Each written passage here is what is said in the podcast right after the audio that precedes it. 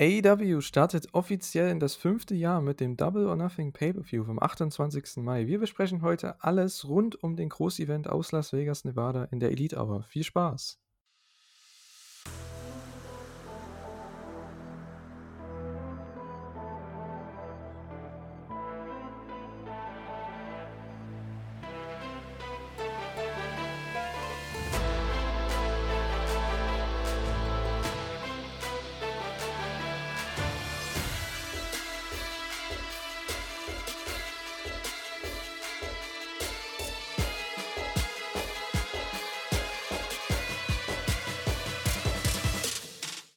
Herzlich willkommen zu einer neuen Ausgabe der Elite Hour. Wir sind zurück heute wieder an einem Dienstag, wieder ja, zum ursprünglichen und gewohnten Zeitpunkt, äh, Dienstag 18 Uhr. Und ja, wir besprechen heute den Großevent, den zweiten in diesem Jahr, im Jahre 2023, AEW Double or Nothing. Und ja, es war wie mal wieder ein Fest, zumindest in Teilen. Da werden wir auf jeden Fall drüber reden. Ähm, aber an sich wirklich eine tolle Sache, wieder ein tolles Wochenende allgemein mit sehr, sehr viel Wrestling. WWE hatte auch, glaube ich, zwei Shows. Wir hatten äh, New Japan mit einer Show ähm, vom Super Juniors Finale. Also sehr, sehr viel Wrestling. Dazu war natürlich auch im Fußball sehr, sehr viel los, äh, gerade was die äh, ja, Aufstiegs- und Abstiegskämpfe angeht in verschiedensten Ligen, gerade auch in Deutschland. Da war ja sehr, sehr viel ähm, ja, Drama auch mit dabei. Und wir werden nicht über alles reden, logischerweise. Vor allem mehr über AEW als über alles andere. Aber ich glaube, mit dir, Stefan, kann ich auch über einiges anderes reden. Ja, einen, einen wunderschönen guten Abend aus der schönsten Stadt Deutschlands, wie jedes Mal.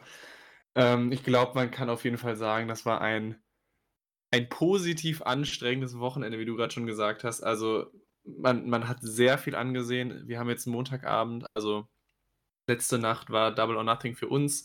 Jetzt gerade, wir haben es beide live geguckt, wir haben beide wenig geschlafen. Also ich bin sehr gespannt auf die Ausgabe. Ja, alles für den Podcast und für den Bericht. Du hast ja den Bericht gemacht. Ja. Da ja, könnt ja, ihr auf jeden Fall auch abchecken, ähm, ja, bei wrestling-infos.de. Ähm, ja, Stefan macht den Bericht und den Podcast mit mir noch zusammen. Also das ist, ja, lasst auf jeden Fall ein Like da, lasst einen Kommentar da, lasst Liebe da für uns, vor allem für Stefan. Ähm, ja, Wahnsinn, Wahnsinn, ey. Es ist echt viel passiert ähm, beim Pay-Per-View dann doch am Ende. Ähm, eine sehr, sehr starke Show. Zum Ende hinaus, muss ich echt sagen, war ich dann doch mehr positiv gestimmt als jetzt mittendrin. Da werden wir dann noch ein bisschen näher drauf eingehen. Aber wie war denn deine, ja, ja, overall ähm, Meinung dazu bisher?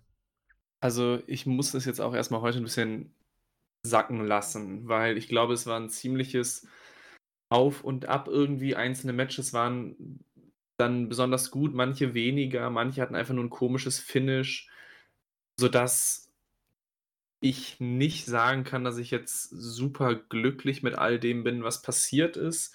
Wo ich auf jeden Fall jetzt schon mal zustimmen kann, ist, glaube ich, dass es zum Ende hin dann doch noch besser wurde. Das war auch ganz witzig sogar, weil letzte Nacht war ja auch noch die NXT-Show mit, wie heißt es, Battleground, glaube ich, war es.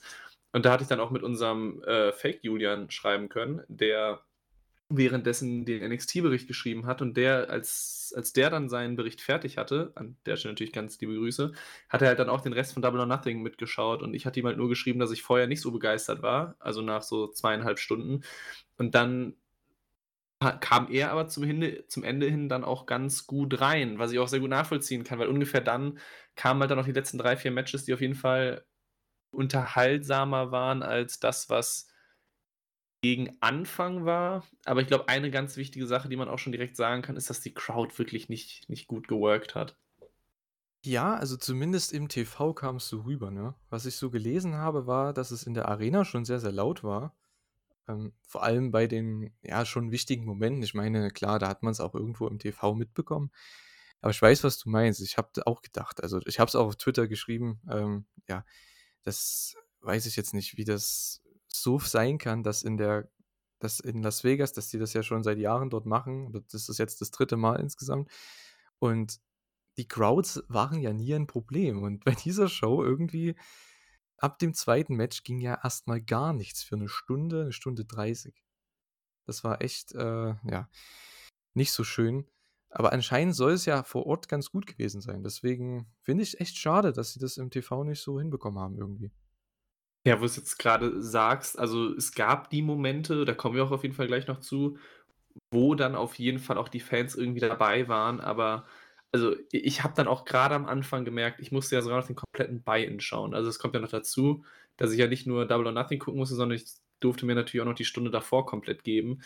Das heißt, dieses Six-Man-Tag-Match, das war schon mal irgendwie schwere Kost und gerade so die, ich habe jetzt nicht die komplette Reihenfolge im Kopf, aber so die ersten vier, fünf Matches, da war einiges dabei, was die Fans nicht in der Halle begeistern konnte, zumindest, oder, oder wenn es der Fall war, dann haben sie sich irgendwie Mühe gegeben, das nicht beim Zuschauer vom Fernseher rüberkommen zu lassen. Aber da habe ich auf einmal gemerkt, so, so ungefähr drei, halb vier, wie meine Müdigkeit so unfassbar zugenommen hat, einfach nur, weil ja, mein, mein Spaß auch nicht ganz vorhanden war. Ja, ich fand auch, also der Opener war halt noch echt ganz nice. Also nicht das äh, Pre-Show Tag Team Match, sondern die Battle Royale. Das war auch mit eins meiner Highlights, weil das hatte auch sehr, sehr viel Heat und eine sehr tolle Story. Es war eine der besseren Battle Royals von AEW. Auch mit dem Ende, das Finish war wahrscheinlich das, an was sich die meisten erinnern werden. Ähm, es hat einfach auch perfekt gepasst zu Orange Cassidy. Und ja, dann hat es eigentlich erst mit der Crowd-Reaktion wieder angefangen, als dann Chris Statlander rauskam. ja, stimmt, das kann sein, dahin. dass es ein guter Punkt war. Und ab da war die Crowd auch wieder am Start. Dann kam auch das World Title Match, was ja absolut crazy war. Und äh, natürlich noch der Main Event, was nochmal genauso crazy war, aber auf eine andere Art und Weise. Also zwei ähnliche Matches, sehr, sehr viel Zeug drin. Wir werden nicht alles recappen können, weil das war wirklich so viel. Aber das waren Pay-Per-View-Matches. Der Rest zwischendrin, da muss ich echt sagen, das hättest du auch easy bei einer Dynamite bringen können. Weil es größtenteils einfach fast ein Engel war. Das war wie, es waren gut, solide TV-Matches teilweise, aber mehr oder weniger ein Engel für was, was später kommt. Und weiß ich jetzt nicht, ob das so toll ist bei einem Pay-Per-View, auf den man jetzt ja auch schon seit Anfang März wartet. Ne? Ja, ich glaube, wo man vielleicht noch ein bisschen sagen kann, dass es irgendwie was Besonderes war, ist dann halt zum Teil in den Stipulationen, was jetzt vielleicht nicht alltäglich ist, was man nicht jede Woche bekommt. Das macht jetzt vielleicht gerade die erste Hälfte der Show nicht sonderlich besser, aber da kann man vielleicht noch irgendwie mit argumentieren mit, ja, man hat ja nicht jedes Mal ein Ladder-Match, man hat nicht jedes Mal einen Mark Briscoe als Special Referee.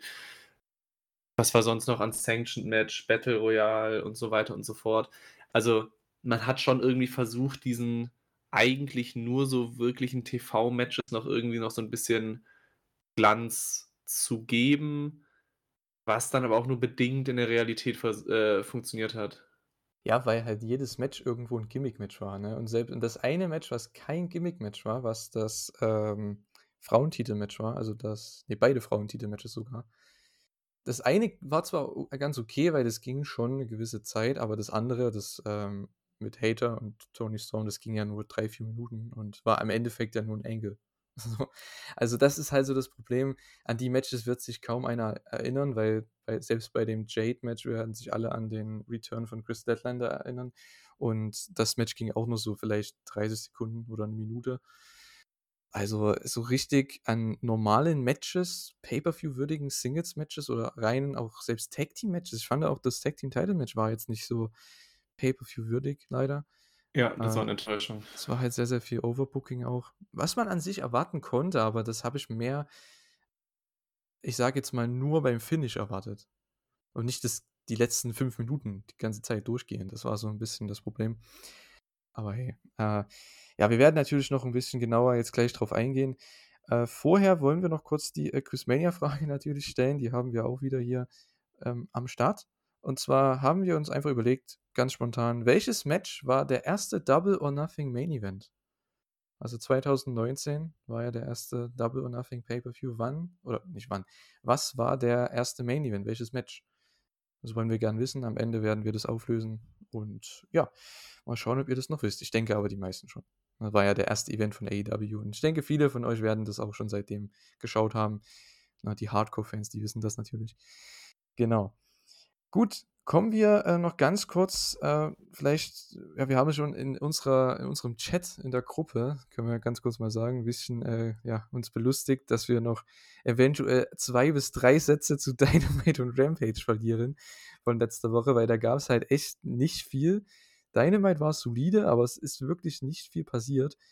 Der Elite-Angle von der vergangenen Woche, den hat man ja irgendwie komplett fallen gelassen. Da hatte Hangman 30 Sekunden Promo. Habe ich auch gedacht, ja, okay. Das ist eine Reunion, die seit drei Jahren aufgebaut wird und ja, egal. Die Mox-Promos waren ganz nett. Einmal Backstage und einmal nach, nach dem Main-Event. Und der Opener mit Orange Cassidy natürlich gegen Kyle Fletcher um den International Title und der Main Event, äh, ja, das Main Event äh, Tag Team Match und die Ring of Honor Tag Team Titles. Das war ganz nett mit Lucha Bros gegen Blackpool Combat Club. Aber der Rest der Show, muss man ehrlich sagen, irgendwo zum Vergessen. Ja, es, es wirkte, also Dynamite wirkte wie eine, wie eine Rampage-Ausgabe und Rampage wirkte wie eine Dark-Ausgabe. Ich habe sogar auch noch, ich absolutes Arbeitstier, letzten Mittwoch die, den Dynamite-Bericht geschrieben und ich, ja, ich, ich stimme dir den Punkten zu, da waren einzelne Angles dabei, die kann man sich ansehen. Cassidy gegen Fletcher war ein wirklich unterhaltsames Match, da hatte ich sogar noch als Opener oder beim Opener noch die Hoffnung, dass vielleicht noch was Besonderes bei rumkommt, aber irgendwie wirkt es auch ein bisschen so, als wenn man nicht mehr ganz wissen würde, wie man irgendwie jetzt die letzte Ausgabe oder die komplette letzte Woche noch irgendwie füllen möchte. Also mein Hype auf Double or Nothing war nach Dynamite und nach Rampage nicht sonderlich größer. Vielleicht erwartet man noch einfach ein bisschen zu viel von, von den Go-Home-Episoden, aber ja, ich weiß auch nicht. Irgendwie es war halt nichts Besonderes. Man musste es nicht gesehen haben, um um für den Pay-per-View vorbereitet zu sein. Man hätte es auch einfach komplett auslassen können als Zuschauer. Mhm. Ja, vor allem, weil die meisten Matches hatten eben Leute von anderen Promotions dabei oder ähm, ja, einfach Leute, die noch nie bei, oder was heißt noch nie, aber die selten bei AEW aufgetreten sind. Na, wir hatten im Opener Kyle Fletcher, der war zu dem Zeitpunkt noch bei äh, New Japan unter Vertrag, wurde dann danach zusammen mit seinem Partner von Aussie Open, Mark Davis, bei AEW unter Vertrag genommen, aber als er in das Match reinkam, war er trotzdem noch ein New Japan Guy. Und ja, deswegen weiß ich, ich glaube, wir hatten Lady Frost noch in einem Match mit Taya. Äh, Im Main Event ging es um die Ring of Honor Titel. also ich weiß ja nicht. Das sind halt immer so Sachen, da, das hat halt nichts mit dem Pay-Per-View so richtig zu tun. Deswegen, ja. Ja, selbst, selbst im Trios-Match hattest du ja als Gegner äh, AR Fox, Blake genau. Christian und Metalik. AR Fox, okay, hatte jetzt seine, seine AEW-Auftritte in den letzten Wochen und Monaten, aber auch die anderen beiden. Das ist jetzt niemand, den du irgendwie Woche für Woche siehst oder erwartest oder dafür dann auch irgendwie einschaltest. Ja, die siehst du beim Ring of Honor Taping und das war's. Äh, ja, ein Rampage habe ich auch mir als ersten Stichpunkt geschrieben, nichts passiert. Ähm, und zweiter Stichpunkt, immer noch kein Keith gegen Swerve-Match beim Pay-Per-View. Hahaha. Hahaha war wichtig. Ja, ja ich musste echt äh, lachen dabei, weil ich dachte, das kommt vielleicht noch irgendwie auf die Card, aber, aber hey. Ähm, wahrscheinlich dann erst bei Full Gear 24 oder so. Ich weiß es nicht. ich bin eigentlich ganz froh, dass es nicht mehr auf die Card gekommen ist, weil manchmal ist halt auch einfach weniger mehr. Aber Das stimmt, ja. Rampage Rampage war ja wirklich boah. Also, das war ja vollkommen egal. Das war vielleicht nicht mal nicht mal schlecht, weil manche Matches dann trotzdem man irgendwie angucken konnte und keine Ahnung, die eingefleischten AEW-Fans freuen sich dann halt auf ein Six-Man-Tag-Team-Match zwischen Acclaimed, Billy Gunn und äh, der Fassion äh, Ingobernable man kann man sich anschauen, war jetzt nicht fürchterlich oder so, aber auch da muss man sagen, wenn wenn man nicht Rampage gesehen hat, wenn man nicht mal den Bericht durchgelesen hat, hast du halt nichts verpasst, weil nach einem Pay-per-View werden die Karten eh wieder neu gemischt und für den Pay-per-View war es an sich egal. Abgesehen, ich weiß nicht, ob da das Six-Man-Tag-Team-Match schon offiziell war, ich weiß ehrlich gesagt wirklich gerade nicht, oder ob da einfach nur Hook dann als als Mitglied präsentiert wurde. Das war vielleicht noch das einzig Relevante für Double or Nothing, aber der Rest, da wurden halt nur einzelnen Leuten vielleicht nochmal einen Sieg gegeben, aber mehr nicht. Ja, genau, wir hatten eigentlich nur den, ja genau, den Engel mit Hook, der dann dazu kam. Und ansonsten, ja, man hat noch einen Engel mit Jamie Hater gemacht, die nochmal irgendwie ja, attackiert wurde backstage. Ja, aber da hat sich ja auch jetzt nichts anderes draus ergeben wie am Mittwoch schon. Von daher, da wurde das ja auch schon so mehr oder weniger gesagt, dass die nicht ganz fit ist, aber trotzdem antreten wird. Ja gut, das hat man hat sich ja auch nicht geändert bis Sonntag. Von daher war das auch eher nicht so wichtig und du hast angesprochen, der Main Event mit dem, äh, Acclaimed Match. Ja, das Problem ist dabei, Acclaimed kann dann halt 'ne Promo halten, eventuell und sagen: „Hey, House of Black, ihr habt 'ne Open Challenge, wir akzeptieren die.“ Und dann setzen die das Pay-per-View-Match fest, damit du wenigstens etwas Mehrwert hast von diesem Match und von diesem Angle und dass das noch irgendeine Relevanz hat für den Pay-per-View, aber das hat man ja auch nicht gemacht. Ja, es war einfach zum Vergessen, aber gut. Kommen Ja, wo äh, ja. wo du's grad sagst, ganz witzig sogar, ich hatte es sogar Sonntagabend irgendwie im Kopf, dass genau dieser Angle passiert ist, weil ich eigentlich auch so sehr damit gerechnet habe, dass ich dann überrascht war, dass es doch 'ne Open Challenge wurde und Ja, dann ich wieder auch, nicht ich auch. überrascht war, weil weil es war ja klar, wer sie annimmt. Deswegen Genau. Da hat mir mein Gedächtnis 'n bisschen Streich gespielt und es war absolut unnötig, daraus 'ne Open Challenge zu machen, weil wann gibt's denn mal 'ne Open Challenge, die angekündigt wird für 'n Pay-per-View? Mhm. Ja, ich weiß nicht. Ich habe das auch komplett verpeilt dann, weil ich Rampage relativ zügig sogar geschaut habe und, äh, dann halt auch nur so im Nebenbei. Also, keine Ahnung. Ich habe dann nur gemerkt: „Okay, machen die jetzt 'n Angle?“ Und dann haben sie keinen gemacht und dann dachte ich mir: „Okay, setzen die das Match jetzt fest oder nicht?“ Aber dann war's 'ne Open Challenge. Na ja, ist ja auch egal. Im Endeffekt ist es dann doch so gekommen, wie wir uns alle gedacht haben, die Acclaimed haben, ja, die Open Challenge von House of Black akzeptiert. Das haben wir dann auf der Main Show gesehen. Im Buy-in von, äh, Double or Nothing kommen wir doch gleich mal dazu. Da gab's, ähm, auch ein Trios-Match, aber nicht um irgendwelche Titel, sondern einfach ich hoffe mal, dass das jetzt so 'ne Art ja, dass jetzt das Ende ist dieser ganzen Sache mit Ethan Page und Matt Hardy, weil ich glaube, die meisten Leute können die auch nicht mehr sehen zusammen. Ja, die Hardys haben gewrestelt mit Hook zusammen gegen Ethan Page und Austin und Colten Gunn, die ehemaligen Tag Team Champions. Ja, an sich 'n nettes Match, kann man sich kann man auf jeden Fall machen. Ich war sehr, sehr froh, Jeff zu sehen. Das Problem ist ja, der war halt irgendwie noch nicht ganz ready. Ich glaube, bei so 'nem Konter aus dem Twist of Fate hat er sich irgendwie den den hat er sich irgendwie den Knöchel verdreht oder so was? Kann das sein? Oder das Knie? Ja, Sah nicht so also gesund aus. Ich meine, er hat halt er ist halt 'n Wrestler seit fast 30 Jahren oder so. Der sagt sich dann halt auch: „Ja, come on, ich mache das Match hier fertig. Ich will ja nicht meine Fans enttäuschen.“ Das ist natürlich sehr, sehr lobenswert, aber boah, da ging halt gar nichts mehr, ne?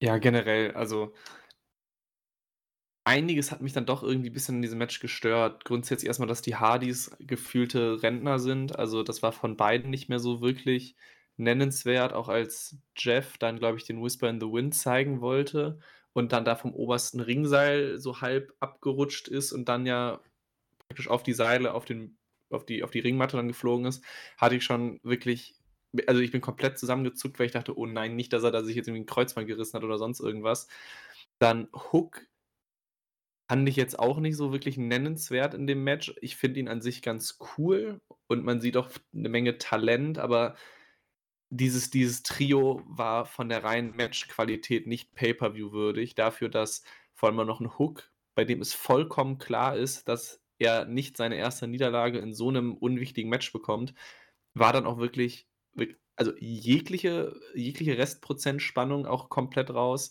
weil ich mir auch schon vielleicht 'n bisschen vorher sonst gedacht hätte: „Okay, die Gunns und mit Abstrichen noch Ethan Page sind irgendwie noch jung, grad irgendwie so 'n bisschen aufstrebend.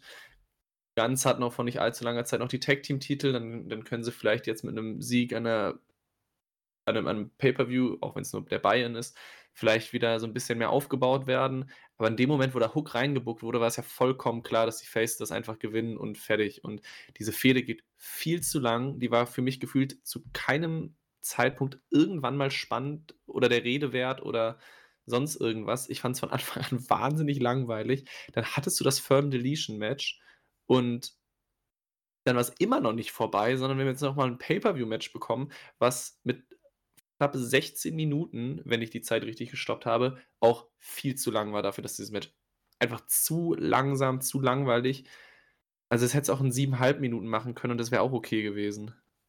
Ja, genau. Und dann einfach noch 'n anderes Match in den Buy-in packen. Ja, beispielsweise. Beispiel. Keith Lee gegen Swerve. Ja, oder einfach 'n Lucha-Match. Hey, come on. Stell einfach Bandido und Commander gegen die Lucha Bros. Einfach so als Opener, als Buy-In-Match. Das haut die Crowd richtig rein. Das ist doch voll entspannt. Das hättest du ja machen können. Gut, da hättest du halt die nicht mehr in der Battle Royale gehabt, aber da hast du ja auch noch genug andere mit Rouge und äh, wie heißt da, Preston Vance, die du da hättest reinpacken können, die ja auch nicht gewinnen werden am Ende, wenn Orange Cassidy verteidigt. Also, ja, weiß ich jetzt nicht. Hätte man da auch so ein Match bringen können, das hätte auch nochmal 10 Minuten gut gehen können, so ein schönes Lucha-Match. Weil die Crowd ist ja richtig abgegangen für die in der Battle Royale. Deswegen.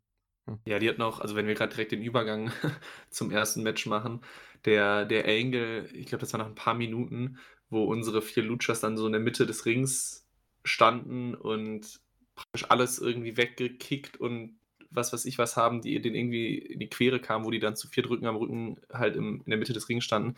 Das hat auch irgendwie Spaß gemacht. Da waren auch die Fans dann doch irgendwie wieder ein bisschen dabei. Der Angle war schon sehr cool. Also die haben schon geholfen, das Battle Royale irgendwie so ein bisschen besser zu machen. Aber man hat halt die Pre-Show ein bisschen verschenkt. Also ich hätte es mir definitiv nicht, also ich hätte mir die Pre-Show auf gar keinen Fall angesehen, hätte ich es nicht gemusst, in Anführungszeichen. Ja, ich dachte, sie bringen vielleicht noch unangekündigt eben noch ein, zwei Matches dazu. Ich, ich schaue es ja trotzdem gerne an, weil es ist ja was, was man nebenbei relativ entspannt laufen lassen kann. Aber das war ja halt echt nichts, ne? Weil das Tag Team Match, du hast es angesprochen, es war jetzt nicht wirklich sehenswert. Natürlich auch äh, durch die Verletzung dann von Jeff Hardy, der ja dann kaum noch aufstehen konnte. Und ja, Hook und Matt waren jetzt auch nicht von ihrer besten Seite in dem Match. Die konnten das auch nicht herumreißen. Ethan Page war noch mit der Beste eigentlich im Match. Der hat äh, sehr, sehr viel Charisma gezeigt und alles. Aber ja, am Ende, du hast gesagt, der Hook gewinnt das Ding, klar. Und mal sehen, was man mit dem jetzt macht. Ne? Das wird halt echt schwierig. Äh, ja, man braucht noch was für den Kollegen. Äh, Owen Hart Cups, das habe ich ja komplett verpeilt, ne? Dass es da ja ein Ankündigungsding geben soll. ich hatte das auch überhaupt nicht auf dem Schirm. da kam dann äh, Martha Hart äh, raus äh, und ja, hat dann noch eine kleine Promo gehalten dazu. Tony Khan kam mit irgendeinem, ja, an, anscheinend einen Gangsterhut raus. Ich weiß nicht, was das sein sollte. Zumindest Martha Hart, für sie war das. Tony als, als Gangster, ich weiß es nicht. Ich habe es auch nicht verstanden. In dem ja, keine Ahnung. Vielleicht ist das so ein amerikanisches Ding. Könnt ihr uns gern mal äh, aufklären in den Kommentaren oder im Forum was das ja auf sich hatte. Ja, das wird starten, das haben sie ja dann relativ festgesetzt bei Forbidden Door und dann in Calgary, meine ich, am Ende der Kanada-Tour, jetzt im äh, Juli, wird das Ganze, oder die beiden Turniere werden dann ja ihr Ende finden. Und ich hoffe mal, dass man es dieses Jahr nutzt, dass der Sieger irgendwie bei All In oder bei All Out ein Title-Match bekommt. Für diese zwei Main-Title. Ja, ich hoffe es. Also das hat man ja letztes Jahr komplett fallen gelassen. Ja, definitiv. Also sowas musst du irgendwie nutzen. Es ist zwar irgendwie ganz nett, das im Sinne der Foundation zu machen und man hat da ja noch irgendwelche Pokale und Titel und was weiß ich was, aber das war ja zwei Wochen später wieder vergessen. Da ist es wirklich nicht so schwierig, da irgendwas Nennenswertes mitzubauen. Absolut. Danach ging es dann auch gleich äh, weiter. Ja, mit den Entrances für die Blackjack Battle Royale, das hat man relativ smart gemacht, fand ich sehr, sehr gut. Die Crowd hat trotzdem noch die Entrances bekommen, die Fans auch, aber wenn du den Pay-Per-View geschaut hast, musst du nicht 20 Leute sehen, die rauskommen. Das war ganz nett. Ja, Orange Cassidy hat den äh, All, nicht All Atlantic, ich sag's jedes Mal, International-Titel äh, verteidigt in einer Blackjack Battle Royale gegen Bandido, Trent, Chuck, Tony Nese, Ari Daivari, Kip Sabian, Plate, Butcher, Commander, Big Bill, Moriarty, Juice, Jay, also Jay White, Dustin Rhodes, Keith Lee, Ricky Starks, Penta, Phoenix, Swerve und Brian Cage. Ja, das einzige Nennenswerte an den Entrances waren, war eigentlich, dass die Lucha Bros mit ihren Kindern rauskamen, die auch eine schöne Einlage rausgehauen haben. Ich glaube, das, das eine Kind von, von Penta hat auf jeden Fall einen schönen Split gezeigt. ja, das war, ganz das war echt nice. ganz süß. Ja, und äh, das ist wieder mein Problem bei der Battle Royale gewesen. Warum können die einfach draußen bleiben? Was ist das denn? Ja, das war, ich, also ich glaube, der einzige Grund war wirklich, dass du so ein bisschen verhindern wolltest, dass 21 Leute gleichzeitig im Ring stehen, keiner sich irgendwie bewegen kann und der Zuschauer auch einfach überhaupt keine Übersicht hat, was da gerade irgendwie passiert, weil 21 Männer in so einem, in einem Ring halt auch wirklich wahnsinnig viele sind. Aber das ist halt trotzdem irgendwie nicht gut gelöst worden, weil diese Regeln halt überhaupt keinen Sinn ergeben. Also, ich glaube, Strickland kam ja irgendwie erst nach 10 Minuten oder so rein. Mhm. Abstand der letzte. Aber selbst da kann man ja sagen, warum? Warum, warum wartet der nicht einfach, bis noch eine Person im Ring steht? mit ein bisschen Logik rangegangen, ergibt es ja überhaupt keinen Sinn, am Anfang in diesen Ring reinzugehen. Ja, absolut. Das habe ich mich schon immer gefragt. Äh, das war auch damals noch bei, bei WWE so, als ich die Royal Rumbles als Kind noch geschaut habe. Ich denke mir, manche können da draußen einfach wresteln und das juckt keinen. Warum warten die nicht, bis der Letzte im Ring ist? Das habe ich mich als Kind immer schon gefragt. Und bei jeder Battle Royale ist das dasselbe. Obwohl man muss sagen, bis auf das Ganze, was sie im Ring gemacht haben, die Spots, die Stories, die sie erzählt haben, wie die Eliminationen auch waren und äh, ja, wer wen eliminiert hat, das war schon echt cool. Ich glaube, je, fast jeder hatte irgendwo, also vor allem von den großen Stars, ich sage jetzt mal Ricky Starks, ähm, Keith Lee, Jay White, Big Bill, der hat auch eine tolle Darstellung bekommen, Bandido, die Lucha Bros, also die großen Leute, die ja schon irgendwo Stars sind in den Augen der Fans, die haben schon ihre Spots bekommen und das hat man eigentlich alles relativ gut gemacht.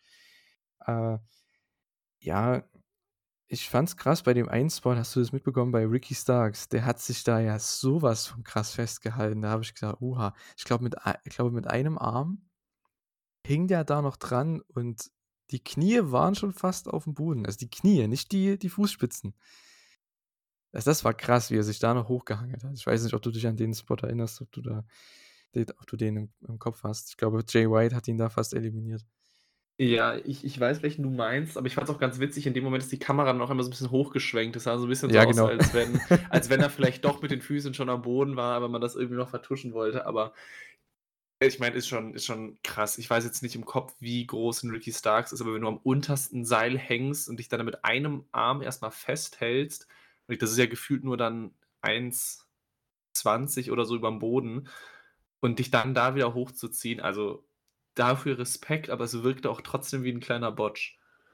Ja, das Ding ist aber, können die nicht mit einem Fuß auftreten und sich wieder hochspringen lassen? Ja, können sie auch. Eigentlich, Also, aber das macht auch nie jemand, ne? Kann das sein? nee, nee, nee, weil dann, dann würden wir die Regeln zu gut ausnutzen. Oh Mann, oh Mann. Aber wo du es auch gerade gemeint hast mit dem, mit dem Draußensein, ich verstehe nicht, warum, also ich verstehe zu 100%, dass man grundsätzlich in Battle Royals die Regeln hat mit Over the Top Rope, zwei Füße müssen den Boden berühren und dann bist du eliminiert. Klar, irgendwie musst du es festhalten, alles gut.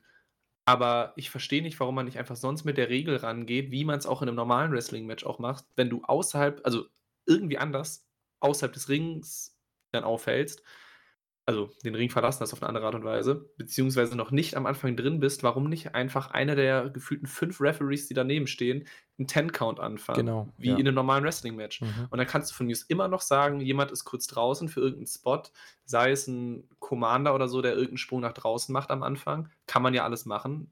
Fans lieben es, alles gut.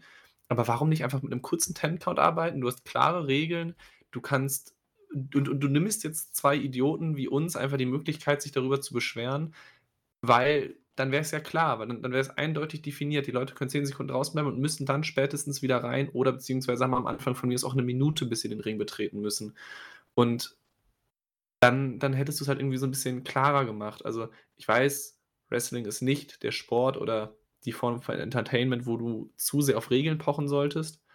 Aber man kann es ja mal ein bisschen versuchen und da verstehe ich nicht, warum man das nicht einfach durchsetzt. Ja, absolut. Die, die Kritik hatte ich auch. Die habe ich irgendwie immer bei den Battle Royals oder allgemein auch bei vielen Sachen bei AEW teilweise. Weil AEW ist nun mal die amerikanische Promotion, die ich schaue. Ansonsten schaue ich eigentlich nur New Japan und das ist ja wieder was ganz anderes. Obwohl es da auch sehr, sehr viele Logiklücken gibt. Ich meine, das, na, New Japan ist nicht das, äh, ja, Be or End all. Ähm, von daher, ja, für mich trotzdem an sich eine sehr unterhaltsame Battle Royale. Wir hatten die Luchadors, du hast vorhin schon angesprochen, die da im Ring erstmal zu viert oder zu fünft alle erstmal komplett von sich fernhalten. Bandido in der Mitte steht mit einem im Suplex da für eine Minute. Das war echt relativ cool gemacht. Und kommt auch immer over. Ne? Also die alle sind sehr, sehr over. Big Bill hat eine coole Darstellung bekommen. Ich hoffe mal, mit dem macht man was, weil mit dem kann man echt was tun. Der hat einen super Look, ist ähm, sehr explosiv, hat einen mega Big Boot. Also das ist, das sieht super aus, jedes Mal. Und äh, der muss auch nicht viel machen, weil der halt diese Präsenz hat. Und bei AEW ist das Gute halt, da sind die meisten echt relativ klein. Von daher wirkt er halt nochmal wie, ja, Andre the Giant. Das ist eigentlich echt ganz cool. Ja, und am Ende geht es nochmal richtig ab. Ne? Wir hatten Orange Cassidy gegen Swerve, die letzten beiden. Und das finde ich, also ganz ehrlich, erstmal davor, das Wrestling, die Konter, die sie da gezeigt haben, das Drama, das haben die beiden super aufgebaut. Weil ich glaube, die meisten hätten da auch gedacht, dass Swerve eventuell gewinnen könnte. Deswegen, ne, das war jetzt kein, ich sage jetzt mal Cutie Marshall, wo man jetzt denkt, ja, der wird am Ende eh nicht gewinnen. Aber Swerve hätten sich bestimmt einige Leute auch vorstellen können, dass er hier von den äh, 20 Leuten Orange Cassidy den Titel abnimmt. Und das hat man echt gut gemacht. Es gab den äh, Swerve Kick, dann sollte es den Swerve Stomp geben. Ähm, ne, der Swerve Stomp im Ring ging sogar durch, aber der auf dem Apron dann nicht. Und dann hängt Swerve mit einem Arm am Seil und Orange Cassidy will für den Orange Punch gehen auf dem Apron, aber denkt sich, ja, komm on, das brauche ich nicht. Kickt einfach den Arm, lässt sich weg und Swerve fällt in einer Manier, die einfach perfekt gepasst hat. Komplett überdramatisch, aber das hat das Ganze einfach zu einem perfekten äh, GIF, GIF oder was auch immer, wie man das nennt, gemacht. Also das, das war perfekt. Ich fand das super. Und Orange Cassidy verteidigt den Titel. Finde ich auch eine sehr gute Entscheidung. Mal schauen, wer da jetzt als nächstes reinkommt äh, als Challenger. Ich denke mal jemand von New Japan. Ja, das ist generell eine ganz gute Frage, aber auch generell noch also so mein Eindruck von Battle Royale, ich glaube, das war eine ziemliche Battle Royale für alle, die das grundsätzlich gerne gucken. Die sind nämlich voll auf ihre Kosten gekommen. Also ich, ich will jetzt gar nicht so sehr wiederholen, was du jetzt gerade alles gesagt hast. Aber da waren viele Spots dabei, die man einfach in der Stipulation gut bringen kann. Man hat am Ende noch ein spannendes 1 gegen 1, beziehungsweise was man auch richtig gemacht hat, ist, ich glaube, die letzten vier waren ja neben Cassidy und äh, Swerve, waren ja noch Big Bill und Penta. Und bei den vier war mir klar, okay, Big Bill wird auf keinen Fall gewinnen und Penta wird auf keinen Fall gewinnen. Und dann hat man die beiden noch rausgenommen und dann wirklich ein Finale gehabt, wo ich dann zumindest kurz auch dachte, okay, könnte hier der Titelwechsel noch kommen. Kam jetzt natürlich am Ende nicht, aber ich finde grundsätzlich immer Battle Royale sehr unterhaltsam, sind natürlich jetzt nicht die besten Matches. Ist natürlich auch schwierig, ein klassisch, klassisches Wrestling-Match mit 21 Leuten aufzubauen. Aber unterhaltsam war es allemal und es hat auch mit 22 Minuten genug Zeit bekommen, dass dann viele, wenn auch nicht alle, aber sehr viele auch gut aussahen und ihre Spots bekommen haben und ihre Finisher oder Signature Moves und was weiß ich was zeigen konnten. Das Einzige, was bei mir jetzt wieder so ein bisschen der Kritikpunkt ist, weil zwei Leute kamen für mich wieder nicht sonderlich gut weg und das sind für mich wieder Juice Robinson und Jay White. Die wirken nicht so wie jemand, der Ansprüche hat oder Ansprüche haben, irgendwie an die Spitze dieser Company zu bekommen. Die wirken wie absolute Heel-Mitkader, die nichts auf die Reihe bekommen, die gefühlt seit Wochen irgendwie Ricky Starks verprügeln, aber Match für Match verlieren, die dann beide innerhalb von einer Minute eliminiert wurden von eben jedem Ricky Starks und gefühlt auch dieses, ich sage jetzt mal Anführungszeichen, Match gegen ihn verloren haben. Und da muss ich wirklich sagen, so sehr ich mich dann auch auf diesen Namen Jay White gefreut habe, das ist von der, von der ganzen Darstellung irgendwie nicht viel. Also das hätte man größer machen können. Da hätte man vielleicht auch den mal in, in so einem Match auch mal die Eliminierung andersrum geben können, dass man dann sagen kann, okay, Juice Robinson hat zwar das Singles-Match gegen Ricky Starks vor einigen Wochen verloren, aber er hätte ihn in, in dem Battle Royale eliminieren können, einfach nur, damit man da so ein bisschen Gleichgewicht in der Fehde hat. Aber die beiden wirken wie absolute Geeks gegen jemanden, der noch nichts so richtig viel gerissen hat. Also wir reden bei einem Ricky Starks jetzt nicht von einem Mox, Omega oder was weiß ich wem, sondern von einem aufstrebenden Talent und der lässt die beiden zwischenzeitlich wirklich wie so ein paar Clowns wirken. Ja, ja. Ich weiß gar nicht, was ich dazu sagen soll, weil ich fand das so irritierend, als Switchblade da rauskam. Und ich habe mir gedacht, ey, Digga, in einer Battle Royale. Ernsthaft? Du hast Switchblade Jay White in deiner Company. Klar, er ist erst seit zwei Monaten da, alles entspannt, aber trotzdem. Der, der, der Kollege, ey, der war Main Eventer bei New Japan für vier Jahre oder so, ne? Ah, jetzt ist er hier bei einer Battle Royale am Start, ne? Und dann nicht mal am Ende mit da. Das ist irgendwie, also dass er, dass er an sich nicht am Ende mit da ist und dass Ricky, dass die Fehde, das ist ja alles entspannt, das ist ja alles okay, dass man das da weiterführt, das ist kein Problem. Warum hat der, warum ist der in der Battle Royale beim Pay-Per-View? Das, ist, das hat mir wehgetan. Als New Japan-Fan, das hat mir wehgetan. Ich fand es auch schon überraschend, dass überhaupt vor ein, zwei Wochen, ich weiß nicht genau, in welchem Angle das dann war, die drei für die Battle Royale dann offiziell gemacht wurden, weil natürlich, das sind zwar große Namen, die irgendwie dieses Match ein bisschen pushen, aber das hat also Ricky Starks noch einigermaßen gut getan, weil er konnte ein paar Leute eliminieren und er konnte auch so gesehen die Fehde, in Anführungszeichen, in diesem Match gewinnen, weil er konnte die beiden eliminieren und die beiden nicht ihn. Aber also wirklich, das hat Juice Robinson und Jay White noch mehr wieder geschadet. Die dürfen nicht in diesem Match drin stehen und die dürfen auch nicht innerhalb von einer Minute beide gegen die gleiche Person rausfliegen. Das sind zwei gegen eins. Und die schaffen es in 15 Minuten nicht, ihren Gegner zu eliminieren, sondern werden beide von ihm eliminiert. Also, das ist, das ist unteres Midcard-Booking. Mehr ist das aktuell nicht. Ja, gut. Immerhin bekommen sie jetzt, wie man später am Abend gesehen hat, anscheinend ein Tag Team Title Programm. Boah, so viel dazu. Finde ich an sich geil, weil das ist eine coole Ansetzung, Juice und Jay gegen FTA, aber, aber hey, come on. Nicht mit den letzten zwei Monaten. Ne? Mal schauen. Ich sag mal so, wenn die Promo-Zeit bekommen, ein Live-Mic und wenn die jede Woche Promo-Zeit bekommen, fünf Minuten, dann glaube ich, werden viele Leute auch da ein bisschen mehr positiv gestimmt sein.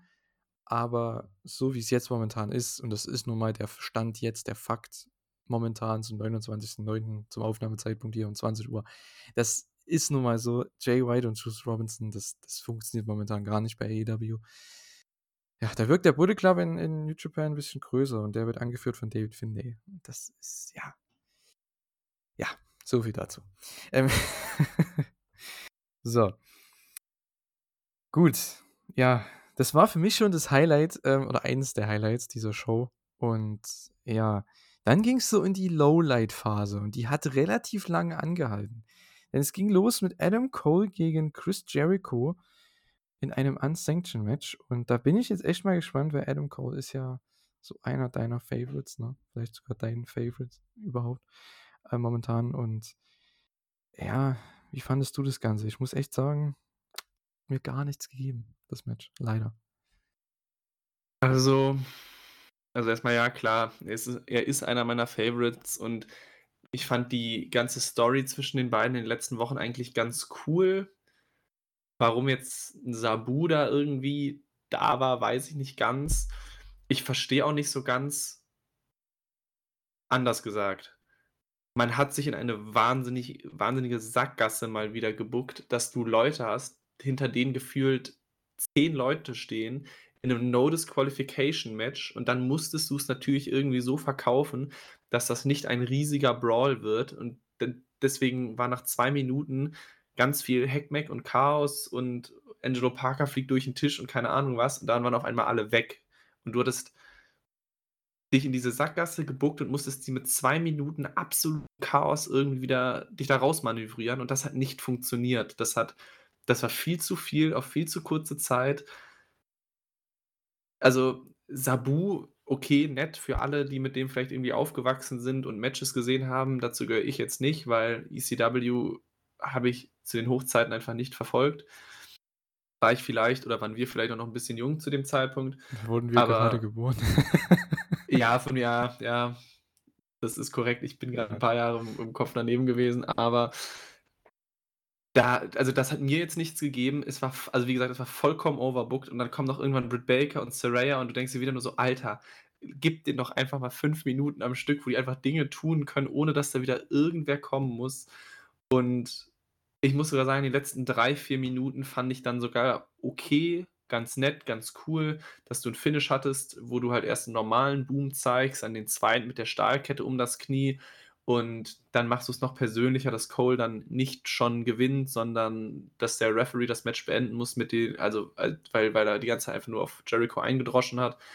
Ich fand die letzten drei Minuten das Finish okay, aber die ersten 15 Minuten von dem Match kann ich vollkommen verstehen, dass alle Fans davon in der Halle gelangweilt waren, weil das war kein Wrestling, das war einfach nur, das war ein Brawl aus einer Dynamite, wo zufällig ein Ringrichter irgendwie daneben stand.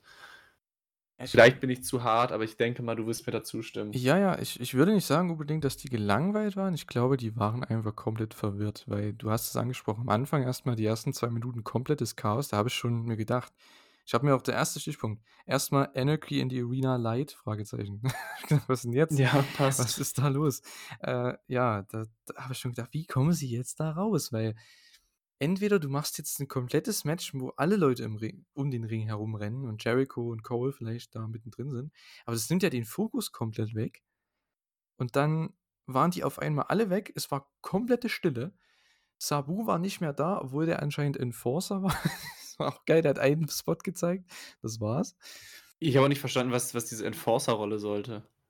Also. Ja, gut, sowas finde ich an sich gar nicht so schlecht, weil, ja, es ist immer cool, so eine Sache zu haben. Das ist halt ein cooler Spot für eine Legende, dass halt, wenn irgendein Scheiß passiert, weil AEW ist ja nicht verantwortlich für diese äh, Stipulation da. Deswegen finde ich es ganz okay, dass du halt einen Nicht-Referee reinholst, der aber trotzdem am Ende, wenn irgendwas passiert, am Ende irgendwie komplett das Chaos anrichten kann. Ich weiß nicht. Oder einfach dann sagen kann, hey, der auch mal die anderen, in dem Fall jetzt Jericho oder die Heels allgemein, der die halt auch mal attackieren kann. Aber aber hey, äh, das hat man ja auch nicht gemacht. Du hast es angesprochen, das Finish. Also, ich fand es an sich gut, weil es war ein sehr logisches Finish. Aber es hat halt null Reaktion gezogen, leider. Die Crowd war nicht ready für das Finish. Es ist halt auch eine amerikanische Crowd und ja, die sind es halt nicht gewöhnt. Ich habe dieses Jahr schon so viele, äh, ja, Referee-Stoppage-Finishes gesehen in Japan, wo auch selbst bei einer Submission oder bei einem, ja, wie, schon wie lang ging das Match jetzt? Ähm, bestimmt auch Knapp so 19 Minuten. 19 Minuten, ja. Da kann man ja auch schon mal einen Referee-Stoppage machen.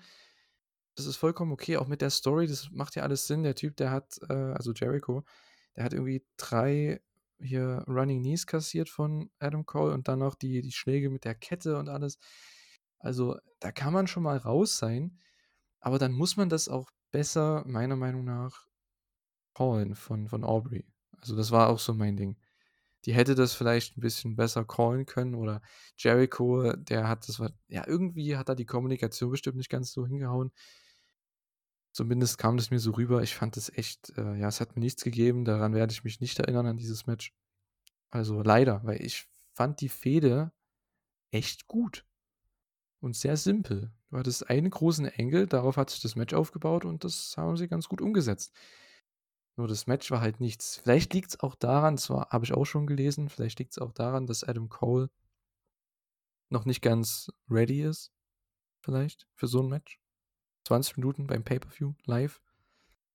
Kam ja auch erst von der Verletzung wieder. Da hast du halt auch bei jedem Spot so ein bisschen, ne? der ist ja auch durch den Tisch geflogen. Dann vom Apron dieses Suplex, da habe ich auch schon gedacht, boah, der Typ, der kam erst von einer Gehirnerschütterung, ne? Ja, da war das Match relativ hart.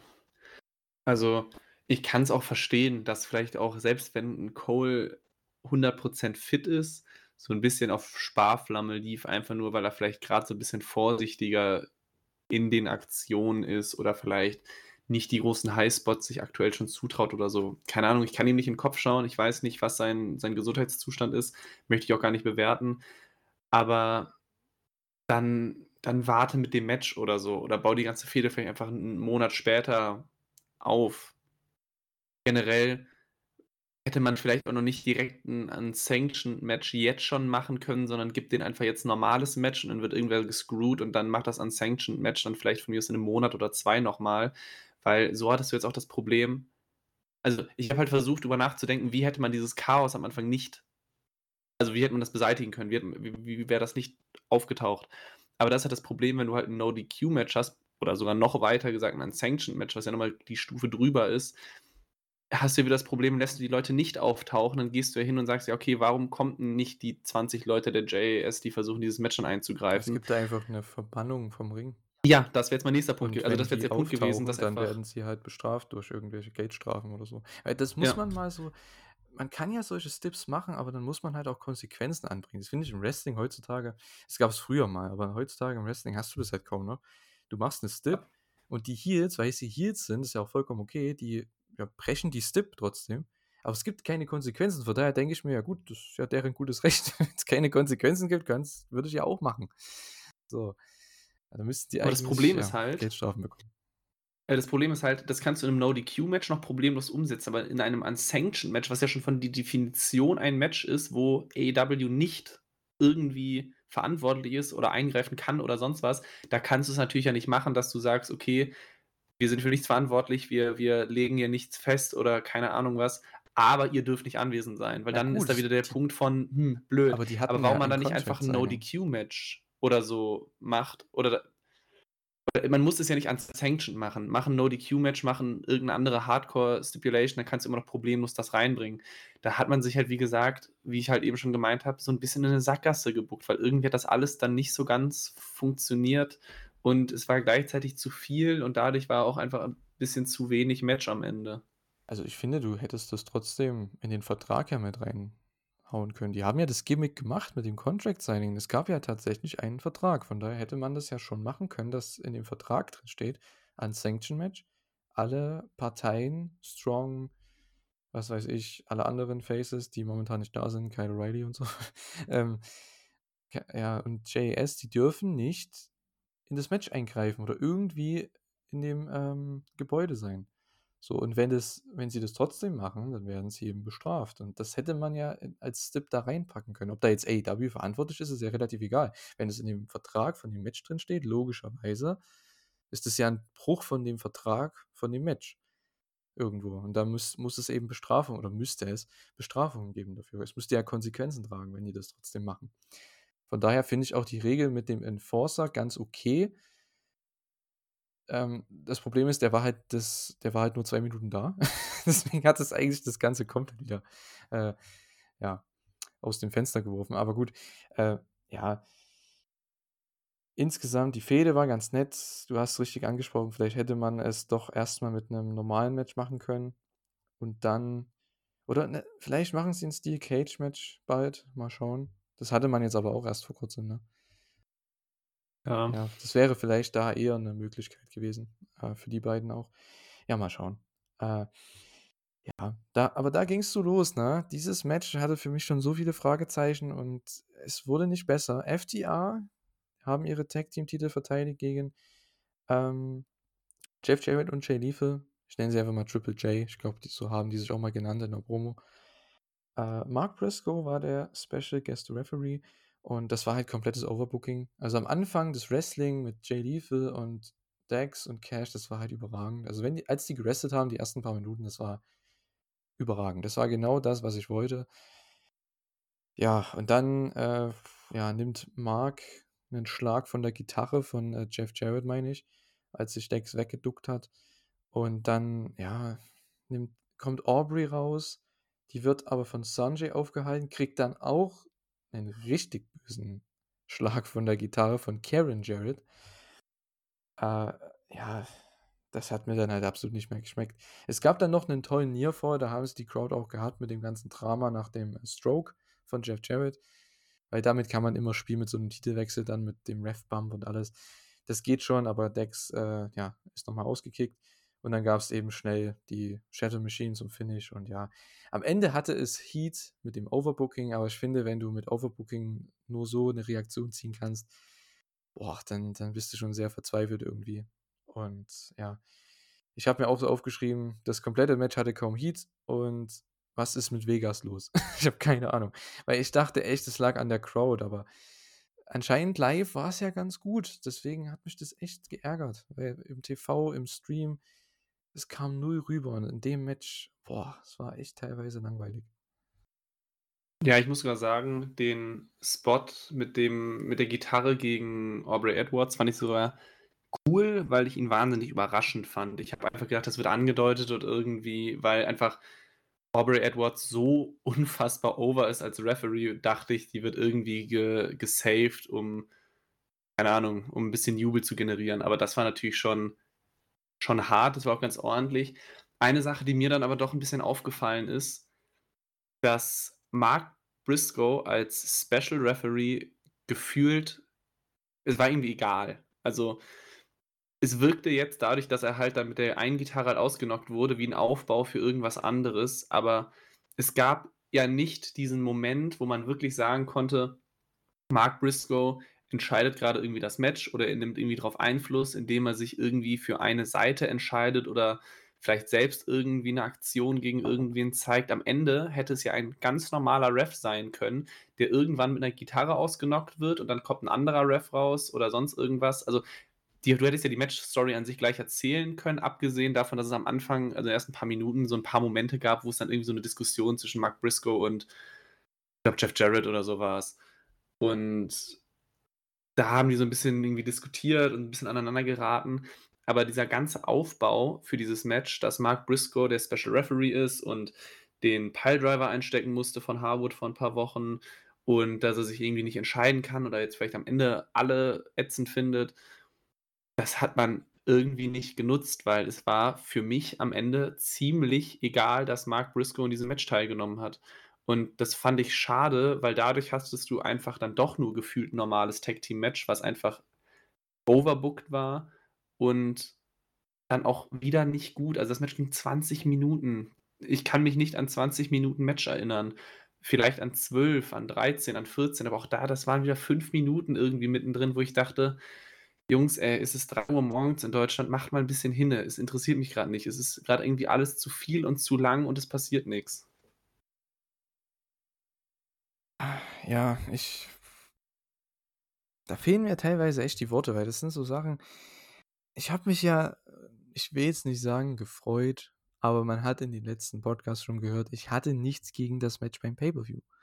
Ich finde die zwei Teams ganz cool und die Fraktionen, die Story fand ich auch ganz nett.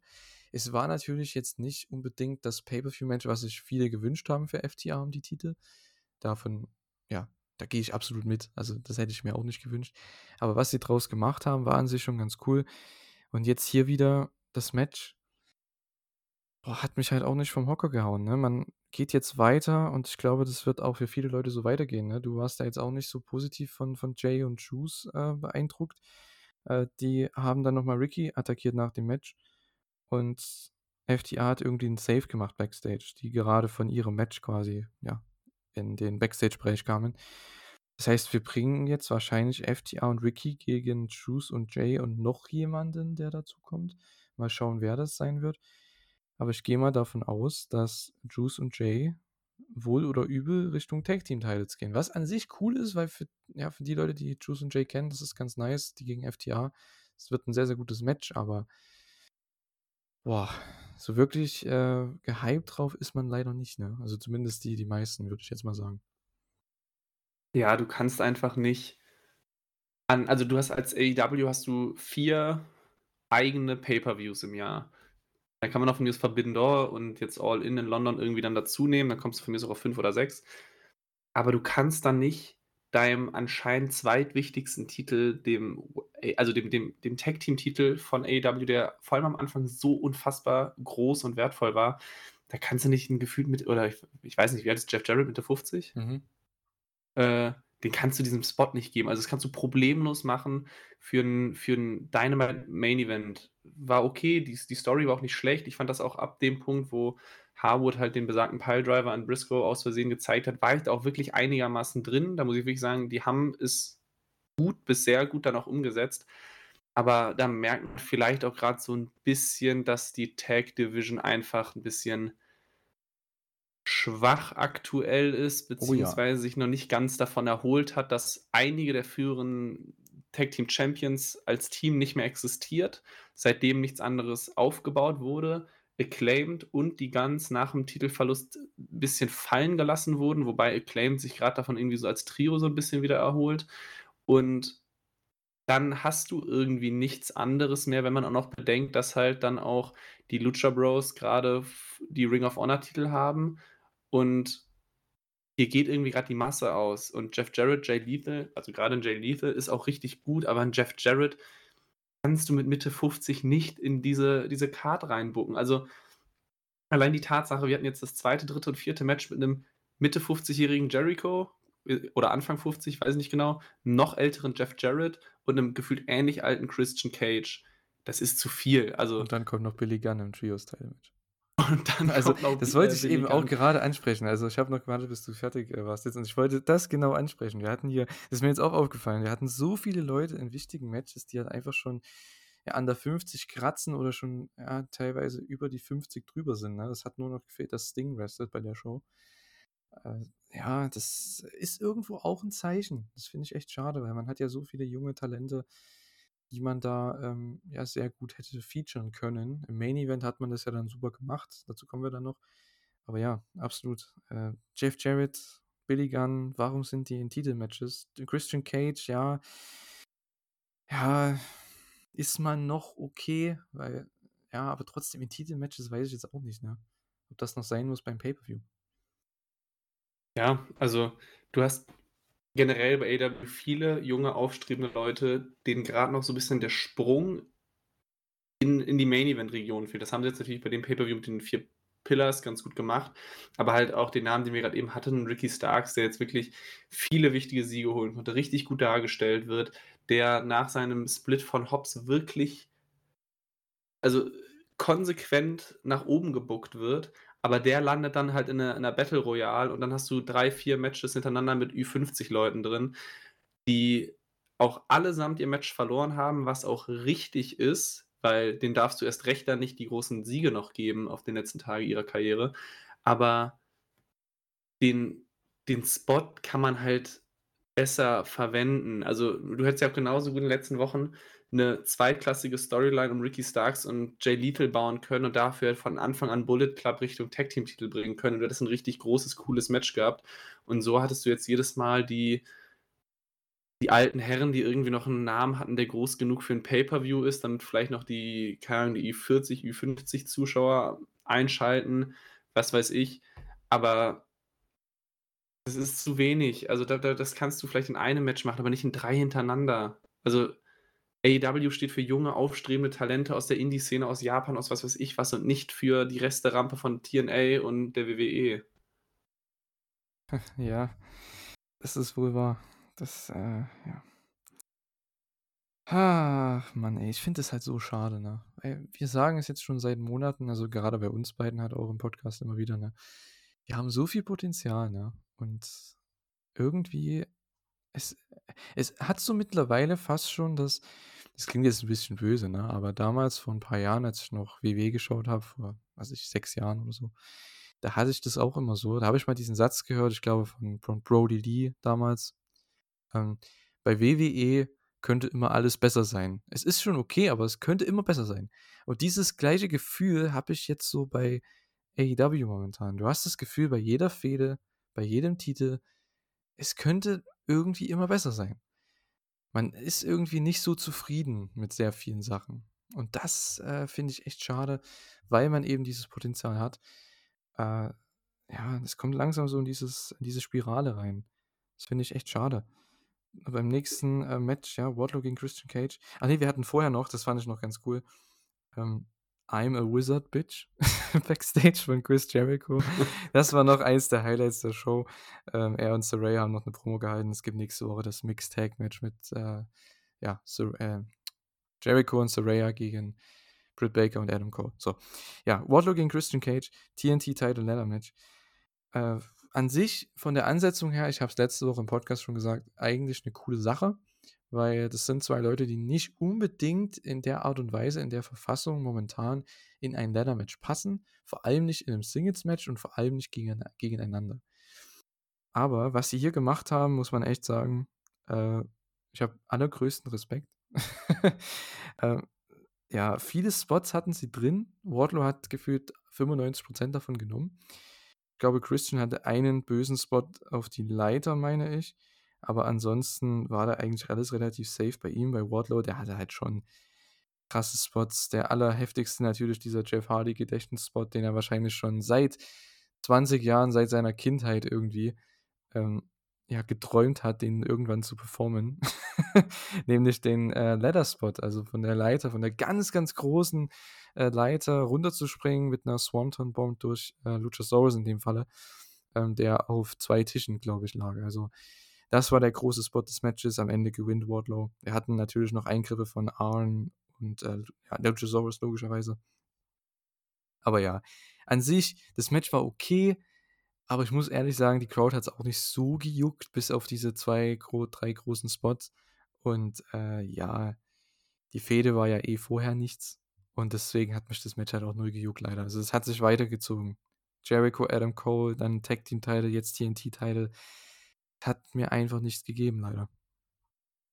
Ich meine, sie haben das Beste draus gemacht, wie du gerade schon gesagt hast, der die Swanton Bomb war stark, auch kurz vorm Finish, als dann Arn Anderson die Leiter mit Christian drauf umwirft und Wardlow fängt ihn in der Luft ab und praktisch aus fast einer fließenden Bewegung kommt halt dann die Powerbomb.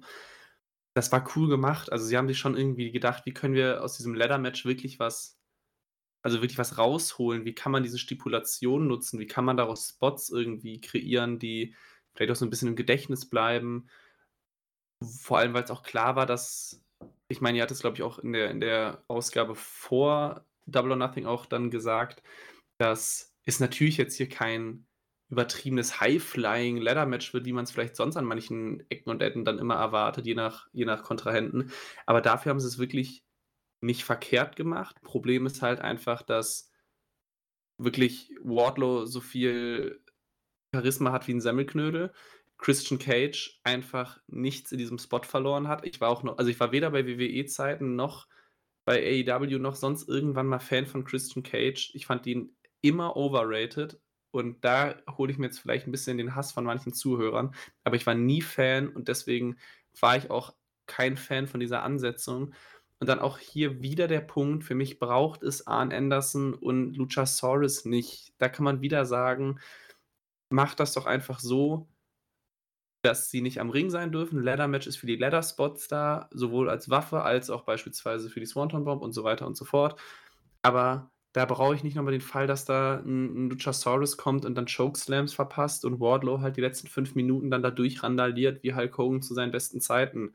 Der dann nach 2 Chokeslams wieder aufsteht, der dann 'ne Swanton Bomb von 'ner wirklich hohen Leiter durch Tische nimmt und dann wieder sofort danach aufsteht und ja, es war am Ende dann auch wieder die letzten was weiß ich, ich weiß nicht, wann dieser dieser Arn Anderson beißt Luchasaurus den halben Finger ab kam, aber ab dann hat das Ganze auch irgendwie so 'n bisschen so 'n Weg ins Lächerliche gefunden, wo die Spots cool waren, aber das Match mich trotzdem verloren hat. Ja, es war halt wieder Overbooking, ne? Wir hatten das jetzt im ja, Battle Royal halten wir mal raus, weil das ist halt Overbooking, weil 20 Leute drin sind. Aber Ja gut, das musst du auch machen ja, genau. in so 'nem in so 'nem Ähm, Match. aber Adam Cole, Jericho, Tag Team Title, jetzt TNT Title, es war überall so viel Overbooking dabei. Und, äh, so viel von außerhalb auch. Das habe ich eben vorhin am Anfang des Podcasts auch schon gemeint. Du hattest halt kaum Singles-Matches bei diesem Pay-per-View, die irgendwie 'ne Pay-per-View würdig waren, wo du gesagt hast: „Hey, das sind 2 Leute, die kämpfen für irgendeinen Titel oder haben ein eine persönliche äh, ja, eine persönliche, ähm, Fehde, über das oder was sie auskämpfen müssen gegeneinander.“ Und das hattest du bei diesem Pay-per-View irgendwie nicht. Das war alles so alles drumrum war irgendwo wichtiger und ja, es hat sich nicht der Fokus hat irgendwie gefehlt auf die Fehde dieser 2 Leute im Ring oder dieser 2 Teams. Und das, äh, das hat mich so aufgeregt bei dieser Show. Und hier auch wieder, ich du ich habe es ja auch gesagt, das Match war okay, weil sie haben noch was Gutes draus gemacht. Du hast es auch gesagt. Am Ende so viel Overbooking, Arn ist wieder dabei. Ne, Christian wurde eigentlich gescrewed, wenn du's so willst, oder? Ja, Ende. also praktisch im Finish schon, definitiv. Ja, der eine Spot, der war noch richtig krass, der ist mir grade noch eingefallen, als ich wusste schon im Ansatz, es wird nicht funktionieren. Ich habe so viel Angst gehabt um beide, als Wardlow auf das Top Rope gegangen ist und Christian auf der Leiter war im Ring. Und Wardlow springt dann auf die Leiter. Ich dachte mir: „Ne“ in Theo in der Theorie, Wardlow ist 'n super Athlet, der schafft den Sprung bis dahin und der schafft's auch, sich an sich zu halten dann auf der Leiter, schon klar, aber der Typ, der wiegt auch 'n bisschen. Der kommt mit Schwung. Das sah echt ganz böse aus. Sind dann Ja, natürlich ja, komplett das war der da Spot, wo dann die eine Speiche von der Leiter Ja. so halb weggebrochen Genau. ist und die beide dann irgendwie zu Boden sind, Ja, ja. das hätte echt böse ausgehen können. Ja, das war 'n bisschen zu viel verlangt. Ja, aber das war so der ich will jetzt nicht sagen, einzige richtig, äh, böse Spot, aber ja, immerhin dafür ist die Crowd mal wieder 'n bisschen reingekommen in diesen Pay-per-View. Das war okay, aber das ist halt auch wieder das Ding. Klar, wenn du solche Spots zeigst, die teilweise fast schon lebensgefährlich sind, das, äh oder zumindest verletzungs äh, sind ist schon das ist schon schade. Da merkst du einfach, da fehlt irgendwas bei diesem Pay-per-View und ja, das war hier auch wieder der Fall. Wardlow gewinnt am Ende, verteidigt und wir haben keinen Plan, wer bei ihm als nächstes kommt. Ich habe echt keinen Plan, weil mich juckt dieser Charakter nicht, dieser Titel momentan nicht. Und mal schauen, was man da macht, ob man da jetzt was für New Japan macht. Vielleicht gibt es da eine coole Ansetzung, die man bringen kann. Ich weiß es nicht. Also fällt mir momentan auch nichts ein, was ich interessant finden würde, muss ich ehrlich sagen. Ich weiß es auch nicht. Was mir gerade noch eingefallen ist, was auch wieder in dieser Stipulation absolute Grütze ist, weil es gibt ein Match, was so sehr unter der No-Disqualification-Regel leidet wie ein Leather-Match, weil den ersten Gedanken, den ich hatte, wenn ein Luchasaurus schon am Ring steht, warum geht der nicht einfach auf Wardlow drauf, hält ihn irgendwie draußen fest, irgendwas und Christian Cage holt sich sofort den Titel. Die müssen ja nicht mal den K.O. hauen, die müssen ihn einfach nur 10 Sekunden von, von der Mitte des Rings fernhalten und du hast das Match sofort gewonnen, dafür, dass die einzige unterstützende Person, die Wardlow hatte, ein nicht gerade junger und agiler Arn Anderson war. Und auch da ist wieder umso mehr der Punkt, macht einfach die Regel, dass niemand anderes am Ring sein darf, weil dieses Match funktioniert sonst logisch überhaupt nicht. Null. Also, wie gesagt, das ist ein Handicap-Match, weil Luchasaurus darf alles machen, was er will. Und nur einer von zwei Personen muss am Ende auf dieser Leiter stehen und diesen Titel abhängen. Beziehungsweise Titel abhängen muss es am Ende Christian Cage sein, aber du hast davor halt durchgehendes Handicap-Match. Und die Heels, die jetzt nicht gerade dafür bekannt sind, immer sich so rühmlich und löblich zu verhalten, machen es nicht. Und du bist wieder da, wo du denkst, warum, warum macht man das? Also, ja. es ist mir dann einfach zu, zu dumm. Ja, jeder Fan, der das zum ersten Mal sieht, wäre sowas von verwirrt.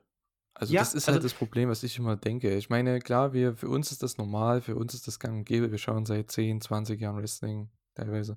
Aber, come on, ey, das, jeder, man schaut ja trotzdem mittlerweile, wenn man so lange Wrestling-Fan ist, man schaut ja trotzdem so mit einem Mini-Auge trotzdem auch mal drauf. Wie würde das ein Fan oder wie würde man selbst das schauen, wenn, oder wie würde man das selbst finden, wenn man das das erste Mal jetzt schauen würde? Und das, da habe ich mir gedacht, ey Digga, das, ich wäre so verwirrt, ich mein, mit meinen zehn Jahren oder so äh, das einschalten würde und jemand, ein Freund sagt mir, hey, AEW ist super, musst du mal reinschauen, dann sehe ich das und denke mir, okay, Ladder Match, okay, die müssen da hoch, die zeigen Spots mit der Leiter, das ist alles cool. Aber warum, also warum greifen die da ein außerhalb? Das, das macht halt keinen Sinn. Sind die auch Wrestler? aber der eine ist ganz schön alt. Der kann eigentlich kein Wrestler sein. So, ne? das, das sind wirklich so Dinge, die man sich da äh, ja, durch den Kopf gehen lassen muss, als wahrscheinlich ja, neuer Wrestling-Fan oder als jemand, der das zum ersten Mal schaut. Das ist so eine typische Wrestling-Eigenheit, die, finde ich, auch ein Grund ist, warum dieses Produkt, diese Entertainment-Form nie in den Mainstream kommen wird. Ja, gehe ich mit, weil äh, natürlich kommt das auch schon mal bei mir hin und wieder vor, dass ich dann irgendwas gucke und dann irgendwer anders, keine Ahnung, einfach nur dabei ist oder dann irgendwie mal mit einem halben Auge mitguckt.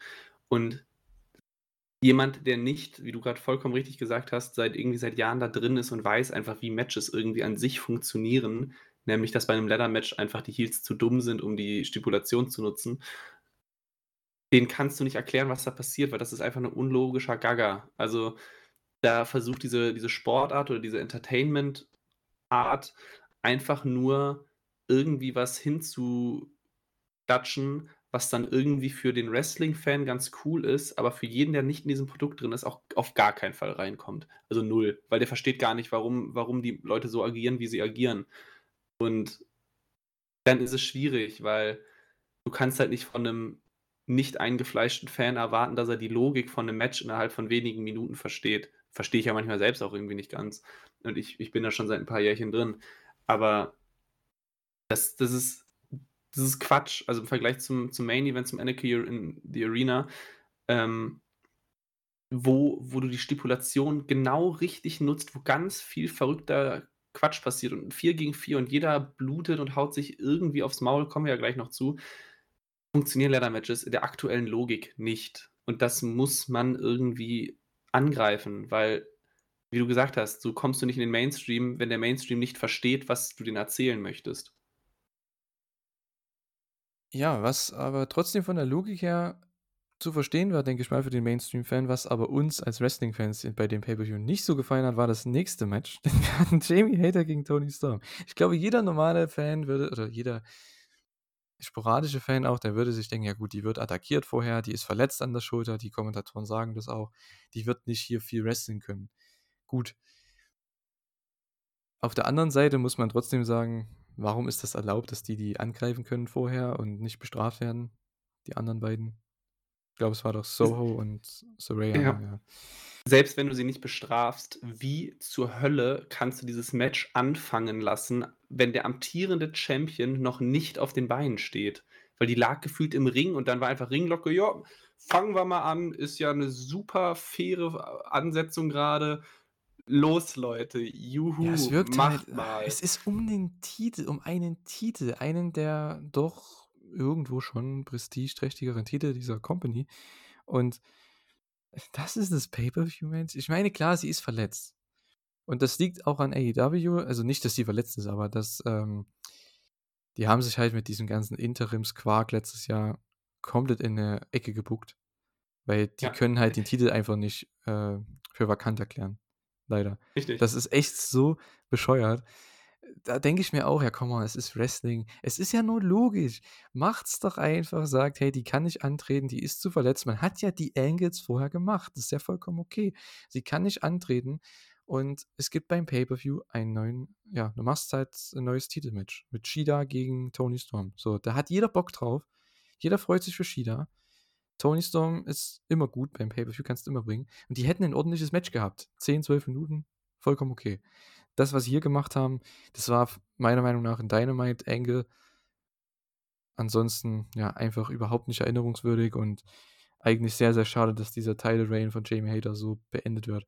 Weil ich finde, mit Verletzung hätte man das so aufgespielt, dass die nicht antreten kann und die muss den Titel abgeben. Kurz vor ihrem, kurz vor einem ihrer größten Matches, eventuell, das hätte man ja so verkaufen können. Und muss den Titel abgeben vor dem Pay-Per-View und äh, das bricht ihr das Herz und alles. Da kann man so eine Babyface-Promo draus machen.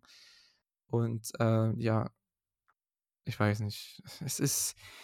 Manchmal verstehe ich das Booking von AEW nicht, aber es ist halt auch irgendwo der Ego von den Wrestlerinnen und Wrestlern, die halt dann sagen, hey, ich worke trotzdem, auch wenn es nicht wirklich gut funktionieren wird. Also ich, ich muss an der Stelle sogar noch ein bisschen, bisschen drastischer sein und ich entschuldige mich für den Kraftausdruck, aber das waren zehn Minuten voller Scheiße. Alles, alles an diesen zehn Minuten von Beginn der Einzügen bis dann irgendwann dieses komplette Ding fertig war, aber alles fürchterlich, alles. Wir haben gerade eben schon gesagt, sie wird vorher angegriffen. Okay, das Match beginnt, während die amtierende Championess am Boden liegt. Quatsch. Mach's nicht. Nach gefühlten fünf Sekunden, und jetzt, jetzt nehme ich vielleicht mal ein paar Zuhörer mit, wie es ist, halt diesen Live-Bericht zu schreiben. Nach fünf Sekunden wird die Abdeckung der Ringecke gefühlt schon entblößt. Und der Ringrichter geht zu Boden. Und du bist nur dabei, gerade irgendwie aufzuschreiben und erstmal zu verstehen, was hier gerade passiert, weil es wieder so overbooked war, weil Saraya, Ruby Soho, Britt Baker und Hikaru Shida am Ring standen und vier Leute nur irgendeinen Quatsch wieder gemacht haben. Und dann bekommt noch Jamie Hater Farbe ins Gesicht und dann kommt noch Hikaru Shida und greift irgendwie mit einem Kendo-Stick an und dann fliegt noch Jamie Hater in die entblößte Ringecke und dann kommt das Finish. Das alles in drei Minuten. Das ist viel zu viel für eine viel zu kurze Zeit.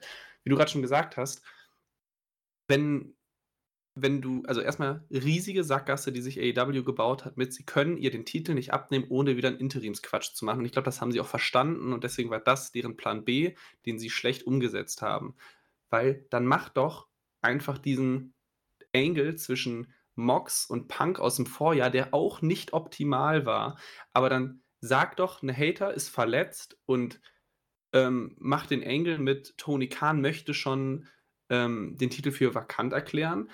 Jamie Hater macht eine absolute Babyface-Promo mit Nein, auf gar keinen Fall. Das hatten wir letztes Jahr, das war Chaos. Möchte ich nicht, ich möchte antreten. Dann gib ihr dieses Match von mir aus, mach ein einen fairen Squash über drei, vier, fünf Minuten, erkläre damit, dass Hater einfach zu verletzt war, um richtig anzutreten. Eine Tony Storm ist eine der besten Frauen im, im Roster. Das kannst du so rüberbringen, dass du halt, wenn du keine Ringfreigabe hast und verletzt bist, das Match schnell verlierst und dann, je nachdem, wie lange sie ausfällt, mach in zwei, drei Monaten wieder das Rematch und dann mach es wieder groß und dann mach das 20-Minuten-Spektakel draus und dann das Jamie Hater das Ding wieder gewinnen. Aber du lässt wieder jetzt den Champion und alle drei Heels, die absolute Geeks agieren, die es nicht schaffen, eine verletzte Jamie Hater irgendwie früher zu besiegen. Und es passiert in drei Minuten so viel wie ein 20-Minuten-Match irgendwie reinpasst. Das war zum Aufschreiben fürchterlich um 4 Uhr morgens. Es war einfach nur anstrengend, was da gerade passiert ist.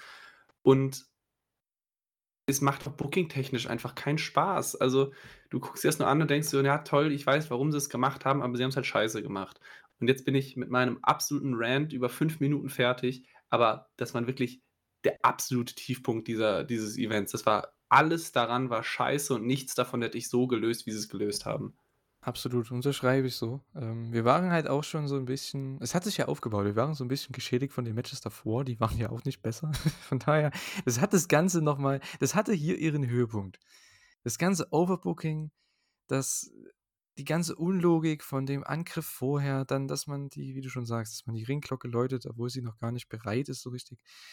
Dann mit dem äh, Turnbuckle-Dings da und dann wird der Ref wieder abgelenkt. Dann kommt Shida auf einmal raus und Britt Baker und äh, irgendwie, du hörst nur, wie es irgendwo äh, wie geschrien wird, so außerhalb des, des Rings, aber du weißt nicht genau, was da passiert. Äh, dann soll es das Finish geben. Sie konnte, also ich glaube, Tony konnte die Haterade, aber die sind beide in der Mitte vom Ring. Und Tony sollte sie in das Turnbuckle, in die Ecke schubsen. Und das war wie in, im äh, Videospiel 2K23, wenn du äh, in die CPU einen Dive machst und die Person steht nicht ganz auf der richtigen Seite, dann muss die mitten im Flug eine Kurve machen. und das war hier ähnlich. Sie schubst Jamie gerade in die Seile und Jamie muss erstmal eine Kurve machen, im, mitten im Lauf, dass sie ins Turnbuckle kommt, um dann diesen Spot fertig zu bekommen. Ach, es war reinstes, äh, ja, du hast es gesagt, ne, so reinster, reinster Dreck einfach, um mal ein anderes Wort zu nennen. Das war echt vom Booking her scheiße, vom, ja, vom ganzen Angle, vom, von der ganzen Ausführung. Es war einfach alles nicht gut. Die ganzen Umstände waren auch nicht ideal mit dem, mit der Verletzung. Kann sie antreten, kann sie nicht antreten, sie möchte antreten, sollte sie antreten. Ach, es ist.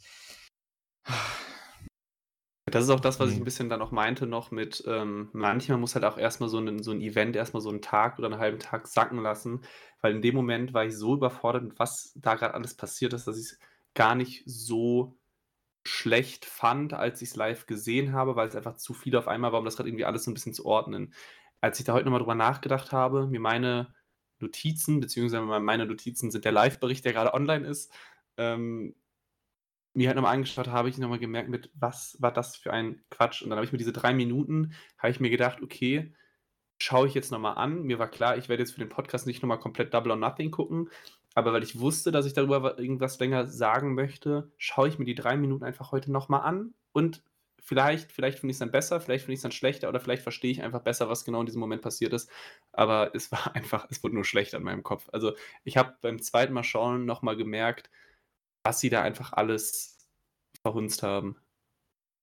Der Titel ist gewechselt, falls wir das noch nicht erwähnt haben. Ne? Tony Storm hat gewonnen. Sie ist neue äh, AEW äh, World Championess. Äh, ja. Boah. Ich weiß ja nicht, ne? Klar, die Story wird jetzt weitergehen mit Jamie Hater, dass sie irgendwann zurückkommt und wahrscheinlich dann Wembley ihren Moment hat und dann das Ding gewinnt. Vor unseren Augen tatsächlich. Wir werden beide da sein. Das wird ganz cool. Aber hey, äh, das war absolut unterste Schublade leider. Und ich habe nur gedacht nach dem Match, wann kommt Anarchy in die Arena, damit ich wieder ein bisschen positiv gestimmt bin. Ja, ich musste noch ein bisschen warten. Ähm, wir hatten erstmal House of Black gegen The Acclaimed und Billy Gunn im Trios-Title House Rules Match. Und im Rap von Max Caster hat er auch gemeint, dass die keine Einzel oder keine eigene Regel haben. Also die hat es auch nicht gejuckt. Das heißt, das war einfach im Endeffekt ein normales Trios-Match. Das hat ja auch eigentlich nicht, dieses Stip hat ja wirklich auch wieder nichts gebracht, dieses Match. Äh, ja, an, an einer Stelle war ja die, die keine Rope-Break-Regel, glaube ich, mal relevant, aber ich glaube, das war das Einzige. Ja, aber das kannst du halt auch nur overbringen, wenn du das mal bei einem Finish machst. Ja, klar, ja, klar, Ansonsten juckt es ja keinen. Ähm, ja, der Rap war aber mal wieder nice, einer der besseren in letzter Zeit von MX Cast. Ich glaube, der hatte eine, eine nette Line mit oder für Buddy Matthews mit, äh, ich glaube, Rhea Ripley und Dominic oder so. Das war ganz cool. Äh, ja, was war noch? Ja, wir hatten den langen Aufbau zu einem Hot Tag für Billy Gunn. Der kam dann rein, geht 30 Sekunden steil, kriegt dann einen Kick von Malachi und das war's. Hab ich auch gedacht, okay. Ciao. Zum Vergessen, dieses Match. War da, war gut an sich, so vom Wrestling her ganz gut, weil du hast halt, ja, ich sag mal, vier richtig gute Wrestler. Max Caster ist okay und Billy Gunn ist für sein Alter eigentlich auch noch vollkommen okay. Ist halt mega over, genauso wie der ganze Act mit Acclaimed und so weiter. Das passt schon. Und die anderen drei sind ja alle überragend. Brody King, ich hoffe mal echt, mit dem macht man ein bisschen mehr, weil der kommt immer mehr over und das, der war auch mit der beliebteste in dem Match. Weil Acclaimed als Act ist natürlich sehr, sehr beliebt und äh, Billy Gunn als Daddy Ass, klar. Aber Brody King, da hat man schon gemerkt, der hat eigentlich mit die meisten Reaktionen bekommen im Match. Ich hoffe, mit dem kann man ein bisschen mehr machen, auch dann irgendwann vielleicht im Singles-Bereich, wenn diese ganze Trios-Sache hier fertig ist. Mal schauen. Äh, ja, ich habe echt nicht viel zu verlieren zu dem Match. Ne? Nee, ich bin auch fertig. Das ja. war einfach nur ein normales Trios-Match. Ja, absolut. Da gibt es echt nicht viel zu sagen.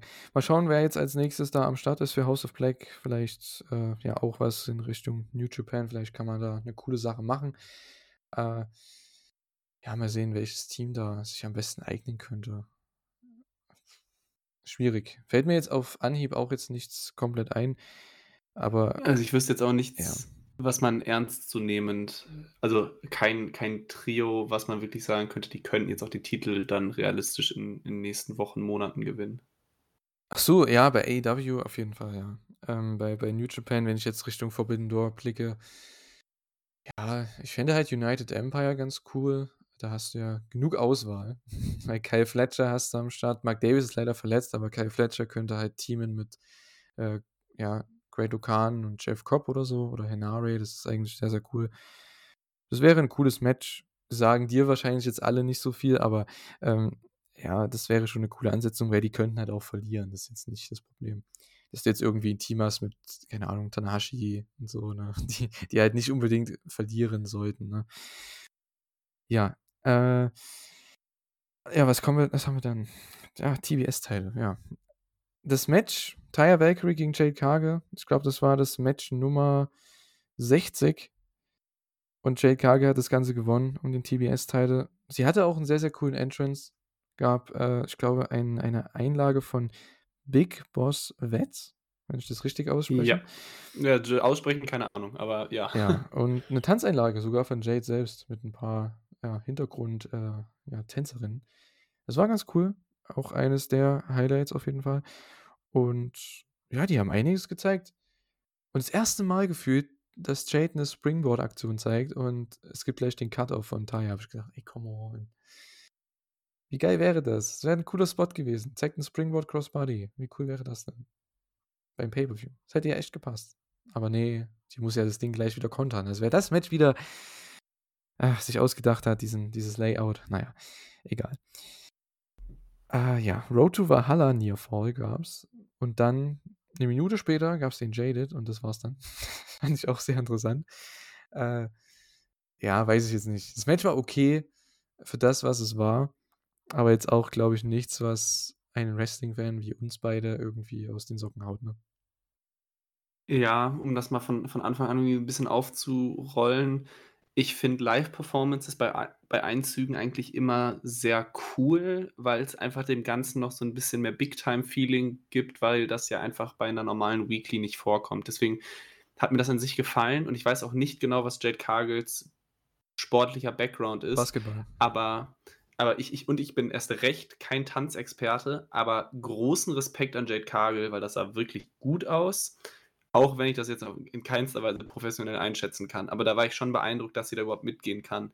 Danach habe ich mir die Frage gestellt, fand ich das jetzt grundsätzlich trotzdem gut, dass sie es gemacht haben, weil ich mir weil weiß ich nicht, ich, ich, bin jetzt die letzte Person, die über irgendwas wie schlechter Rollen im Wrestling oder sonst irgendwas redet.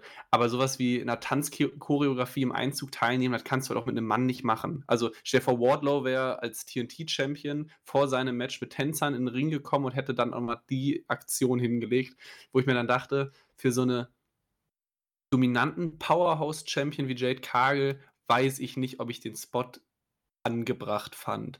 zum Match selbst habe ich auch von uns aus dem Team zum Teil wirklich viel lobende Worte gehört. Und ich kann es zu dem Punkt verstehen, dass es mit Sicherheit, ein, Sicherheit eins der Jade Cargill-Matches waren, die definitiv zu den besseren, wenn nicht sogar zu den besten gehört. Trotzdem fand ich das Match nur okay und das Finish mit dem Road to Valhalla, du hast es gerade schon gesagt, kurze Zeit später Jaded und der Jaded reicht dann, aber der Road to Valhalla nicht, war dann so ein bisschen, ja, okay, also das hätte man dann auch doch wieder bei einer normalen Dynamite irgendwie machen können. Deswegen, für das, was sie daraus gemacht haben, bin ich ganz bei dir, war es gut. Für das, was es dann doch ist, nämlich ein Pay-Per-View-Titelmatch, fand ich es nur okay bis dürftig. Da kann ich das, das Lob nur so zum Teil nachvollziehen. Es war das kürzeste Match auf der Card, lässt man jetzt mal den Quatsch mit den Frauen davor weg. Und das kann man so machen und ich meine, am Ende hat man es ja praktisch nur aufgebaut für das, was dann danach passiert ist. Ja, und für das war es eigentlich auch perfekt. Also deswegen, ich habe an sich an dem Match und an dem Booking nicht wirklich viel auszusetzen, im Gegensatz zu den anderen Matches, die wir gerade schon besprochen haben, weil ich habe auch nicht viel mehr erwartet, um ehrlich zu sein. Äh, ich habe gehofft, dass sich jetzt was ändert für Jade. Ähm, ich weiß nur, dass ich auf Taya getippt hatte und äh, Carter hatte auf Jade getippt, aber dass man dann das Match mit Chris Statlander aufbaut, dass die dann eben returnen und dass man das Match dann später bringt. Man hat im Endeffekt Carters äh, Prediction genommen, nur man hat das Match hier schon gebracht und die Titelwechsel hier schon gebracht. Äh, denn Chris Statlander kam dann heraus, nachdem äh, Mark Sterling noch sagte, hey, come on, die ist jetzt 60-0, es gibt keine Challenger mehr, die klassische Heel-Promo, die klassische, ja, arrogante Heel-Promo. Und ja, dann kam Chris wieder nach, ja, ich glaube, fast einem Jahr oder über einem Jahr, ne, über einem Jahr sogar, ne? Über einem Jahr kam sie wieder und hat hier gleich mal Jade nach nicht mal einer Minute gepinnt, glaube ich. Nach dem, äh, ich glaube, so eine Tombstone, so eine Tombstone-Variante war das. Tombstone Piledriver. Und ja, Jade ist besiegt und wird wahrscheinlich jetzt erstmal komplett weg sein. Ich fand, so wie man das gemacht hat, perfekt. Du hast einen neuen Star kreiert, und auch jemand, mit dem wahrscheinlich alle AEW-Fans happy waren und die sich alle ja gewünscht haben. Ich meine, wir haben das ja schon seit, sagen das ja schon seit einem Jahr, dass die das, den Titel gewinnen soll, hier im Podcast. Und äh, jetzt haben sie es endlich gemacht. Sie ist wieder fit, sie ist wieder da. Und das fand ich echt super. Und ja, eines der Highlights der Show. Und dann war die Crowd wieder richtig da. Und das hat sich zum Glück auch bis zum Ende des Pay-Per-Views für die nächsten, ja, für die nächste Stunde durchgezogen und das fand ich echt gut. Also das ganze, diese ganze Angle, das ganze Segment, dieser Moment auch, das hat das Ganze nochmal komplett umgedreht bei diesem Pay-Per-View, weil ich war echt sehr, sehr fertig nach diesen paar Matches, die so einfach, ja, dürftig waren. Du hast eigentlich, das ist eigentlich ein richtiges Wort, was du vorhin angesprochen hast. Es war echt eine dürftige Phase und das hat das Ganze rumgerissen. Ich bin AEW dankbar, dass sie uns diesen, ja, diesen Wunsch erfüllt haben, die wir seit ja, fast einem Jahr schon äh, ja, im Podcast und überhaupt auch auf Twitter und so weiter immer wieder ähm, ja, reisen, ne? den wir immer wieder raushauen. Ja, man hat es halt auch dann geschafft, wo ich dir auch voll und ganz zustimme, dass sie es perfekt gelöst haben. Du konntest Jade Cargill eigentlich realistisch betrachtet auf zwei Wege diesen Titel abnehmen. Entweder sie wird irgendwie gescrewt in, in Form von irgendwer, keine Ahnung, Smart Mark Sterling, Layla Gray oder sonst was turnt gegen sie oder was weiß ich was. Oder du machst es halt genau so und du lässt Jade Cargill in einem für ihre Verhältnisse guten Match auch mit einer ernstzunehmenden Gegnerin den Titel verteidigen und dann lässt du halt, ich meine, Cargill wurde jetzt nicht gescrewt, Smart Mark Sterling einfach ein bisschen Mist gebaut in dem Moment, wo er die Open Challenge hat angekündigt hat. Und du holst jemanden zurück, der dadurch nicht wie so ein Idiotenheal dargestellt wird, der halt auf 100 Wege versucht, irgendwie unfair einzugreifen, sondern du machst halt eine um Challenge von einem Champion, der einfach gerade schon K.O. und erschöpft ist, weil sie ein hartes Match hatte und sogar schon Nearfall gegen sich, weil sie einen Finisher einstecken musste und lässt dann Chris Statlander relativ kurz dieses Ding gewinnen. Und jetzt kannst du bei einer Jade Cargill sagen, ja, okay, aber sie hätte ja vielleicht den Titel nie verloren, wenn sie fit gewesen wäre. Sie hätte nie gegen Chris Statlander verloren. Aber eine Chris Statlander hat selbst nicht für diesen unfairen Sieg gesorgt, sondern sie hat einfach eine Open Challenge angenommen, ist jetzt der Champion und kann damit einfach weitermachen und selbst zum dominanten Champion hoffentlich werden. wo ich dann auch sehr gespannt bin, ob sie es jetzt halt wieder spannender werden lässt, als es eine Jade Cargill in den letzten Monaten gemacht hat, weil ja, der Run war jetzt zwischenzeitlich auch ein bisschen eingeschlafen. Ja, so kann man das ganz gut beschreiben. Äh, ich weiß nicht, was sie jetzt mit Chris machen. Der Moment war super. Der Follow-up, auf den bin ich jetzt nicht so gehypt, muss ich ehrlich sagen. Ich freue mich, dass sie wieder da ist. Ich glaube, das geht ja so gut wie allen AEW-Fans so. Und dass sie jetzt eben dieses Spotlight bekommt. Ich hoffe, sie kann davon profitieren. Ich hoffe, AEW profitiert davon. Aber wir kennen ja die Promotion mittlerweile. Die brauchen immer ein bisschen, ne? Ja, mal schauen. Ich sehe schon wieder, die wird bei, keine Ahnung, äh, bei Collision dann, die wird da einfach, oder bei Rampage da am Start sein und das war's. Also ich kann mir das echt vorstellen, ohne Witz. Ich hoffe nicht, aber mal sehen. Wir werden es dann bei Dynamite wahrscheinlich diese Woche dann schon mitbekommen. Ja. Äh, an sich, wie gesagt, das war das Beste der Show bisher zu dem Zeitpunkt. Und da bin ich wieder wach geworden und hatte wieder Bock, weil ich wusste, jetzt kommen noch die beiden großen Main Events und ja, das hat das Ganze, das haben sie echt dann gut gemacht. Also, das muss ich echt sagen, was den, den Showaufbau angeht mit dem Moment. Und dann hast du nochmal alle heiß gemacht für diese beiden letzten Matches. Da war die Crowd dann richtig drin. Und äh, ja, die beiden letzten Matches konnten das dann auch auf diesem Niveau halten, wenn sogar noch, ja, wenn nicht sogar noch etwas auf eine neue Stufe heben. Und äh, ja, was wollte ich vorhin noch sagen? Genau, als du über die Tanzeinlage geredet hast, da ist mir so, als du da Wardlow als Beispiel genommen hast, da ist mir gleich ein Kopfkino reingeschossen, wie Wardlow da diesen Engines macht. Oh Mann. Werde ich wieder nicht schlafen können, ne? Bei sowas. Wahnsinn. Ich denke mir echt gerade diesen Träume. Dance. Ich habe das Video von Twitter noch im Kopf von Jade, was ich heute schon gesehen habe. Und äh, ja, ich stelle mir da gerade Wardlow vor mit den Tänzerinnen dahinter. Ja. Wahnsinn. Gut, Kommen wir zu den äh, beiden Main Events. Als erstes hatten wir das Four-Way-Match um den AEW World Championship, das äh, Pillars Four-Way. Wir hatten MJF, der seinen AEW-Titel verteidigt gegen Sammy Guevara, Darby Allen und Jack Perry.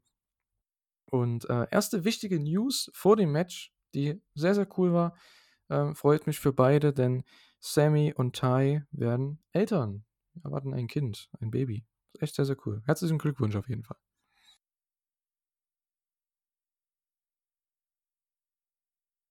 Soll ich gerade übernehmen? Nee, nee, ich dachte, Oder? du hast dazu noch was zu sagen. Keine Ahnung. Nö, ja, Glückwunsch. Okay. Also, ich meine, freut mich für die beiden. Ja, viel mehr kann ich nicht ja, sagen. Ja, gut, das, das hätte ja schon gereicht. Alles okay. ähm, ja, zum Match.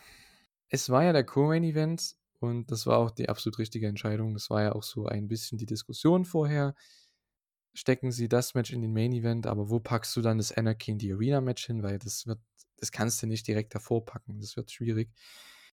Haben sie im Endeffekt richtig gemacht.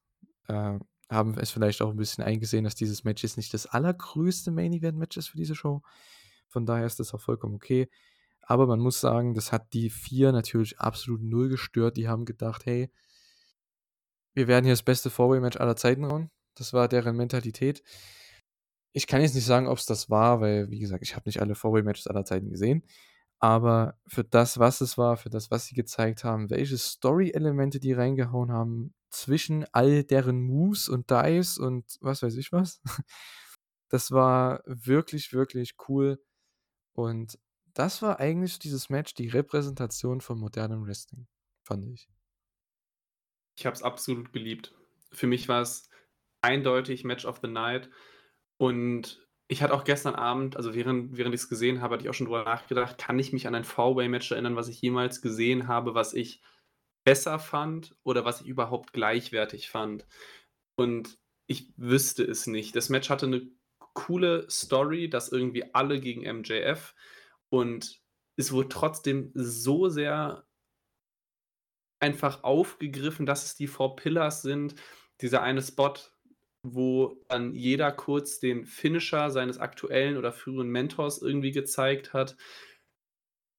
So dieses Symbol von, sie sind jetzt selbst in diese Rolle irgendwie drin, sie sind jetzt die Main-Eventer, sie sind zum Teil größer als die Person, von denen sie in Anführungszeichen ausgebildet wurden. Und dann, das Match hatte Tempo, das hatte super Spots, das war nicht overbooked oder sonst irgendwas. es hat wahnsinnig unterhalten. Es ging fast eine halbe Stunde und es kam mir vor wie gefühlt 10. Also, ich habe es richtig, richtig gut gefunden und da bin ich auch mal auch wenn ich an sich kein großer Dave Meltzer-Fan bin, aber da bin ich mal auf die Sterne gespannt, weil für mich ist das ein definitives Fünf-Sterne-Match gewesen, ohne jede Frage. Ich fand es unfassbar gut. Ich habe noch nicht seine Review gehört. Ähm, da hatte ich heute noch keine Zeit dazu. Die kam, glaube ich, heute irgendwann mittags rum. Äh, ja, da war ich nicht zu Hause. Deswegen habe ich das nicht mitbekommen. Aber ich kann mir das vorstellen. Das ist so ein Match, was er auf jeden Fall mögen würde. Und äh, ja, ich habe es auch gemocht, auf jeden Fall. Ähm, Spannung war für mich halt nie drin. Das ist halt so das Problem dabei gewesen. Und ich hatte auch jetzt nicht so diese emotionale Bindung, deswegen, ja. Da, da hat es für mich jetzt nicht diesen Funke gehabt, den es vielleicht bei einigen anderen hatte. Aber ich kann trotzdem ein überragendes Match bei einem Pay-Per-View würdigen. Und das war, muss ich ehrlich sagen, das erste bei dieser Show, was wirklich richtig Pay-Per-View würdig war, was auch so gewirkt hat. Jeder hat sein, sein höchstes Level hier rausgehauen, alle vier. Top-Performance, also Wahnsinn. Also ich habe mir nur aufgeschrieben, Moose, Moose, Moose, Dives, noch mehr Moose, Dives, Destroyers, Four-Way Submission. es war immer so Bam, Bam, Bam, nacheinander weg. Die haben ihre Moves gezeigt von, wie du schon gesagt hast, von ihren ehemaligen Mentoren also alles an diesem Storytelling, was die alle zu viert die letzten Jahre irgendwie gehabt haben, haben sie mit reingebracht in dieses Match. Und das war für, ich glaube, bestimmt locker 20, 25 Minuten, ne, war das Match. Äh, knapp 28. Ja, sogar noch länger, okay, krass. Äh, ja, definitiv ein würdiges Pay-Per-View-Match für diesen World Title und das war uns allen schon klar, dass dieses Match crazy wird. Ich glaube, das haben wir ja schon seit zwei Monaten gesagt, als das in den Sternen stand, dass dieses Match hier stattfinden wird und äh, ja, das Match hat natürlich nicht enttäuscht. Der Aufbau war absolute Krütze, das werde ich auch immer noch sagen. Das war einer der schlechtesten Aufbaus für ein World Title Match beim Pay-Per-View in der Geschichte von AEW leider. Aber hey, äh, das Match hat abgeliefert und ich glaube, dass, an das werden sich auch die meisten Leute erinnern und deswegen finde ich das am Ende dann doch das Positivste daran. Und ja, das war halt wie zu erwarten absolut crazy. Ähm, am Ende gewinnt MJF mit einem Headlock Takeover natürlich. Es musste natürlich so passieren, das fand, da bin ich auch absolut, also nicht ausgerastet, aber da habe ich schon gedacht, boah, ey, das ist so gut.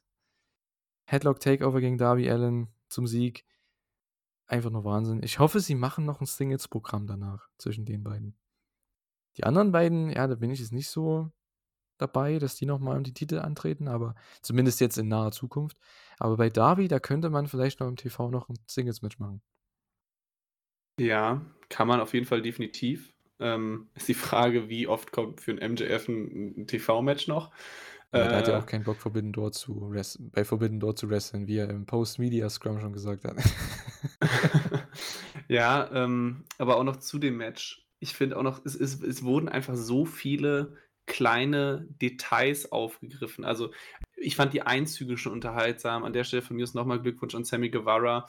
Darby Allen bekommt dieses Video mit Elvis in, in, in Las Vegas, wo sie halt irgendwie so einen maskierten MJF-Double irgendwie mitnehmen. MJF bekommt, wie könnte es anders sein, dann auf so einem Thron, der langsam runtergelassen wird. Okay, Jungle Boy kriegt nichts, aber vielleicht ist es auch einfach nur Jungle Boy. Ähm, und es hat sich auch so belohnt einfach angefühlt, weil es, es war ein Match, da musstest du entweder halt sehr gut zugehört haben, irgendwie in den, in den Promos der letzten Wochen oder die letzten Jahre halt mitbekommen haben, um die einzelnen Aktionen in dem Match zu verstehen und nachvollziehen zu können, weil jetzt beispielsweise ein Cody Rhodes nicht erst seit gestern oder so weg ist. Und warum dann MJF den Crossroads zeigt, musst du halt ein bisschen AEW für verfolgt haben, beziehungsweise halt von mir wissen, wer Cody Rhodes ist oder was halt damals passiert ist, aber jemand, der jetzt seit Januar von mir aus AEW guckt und sonst in den US mit, mit Mainstream USA Wrestling nicht viel zu tun hat, der wird den Spot vielleicht nicht ganz verstehen.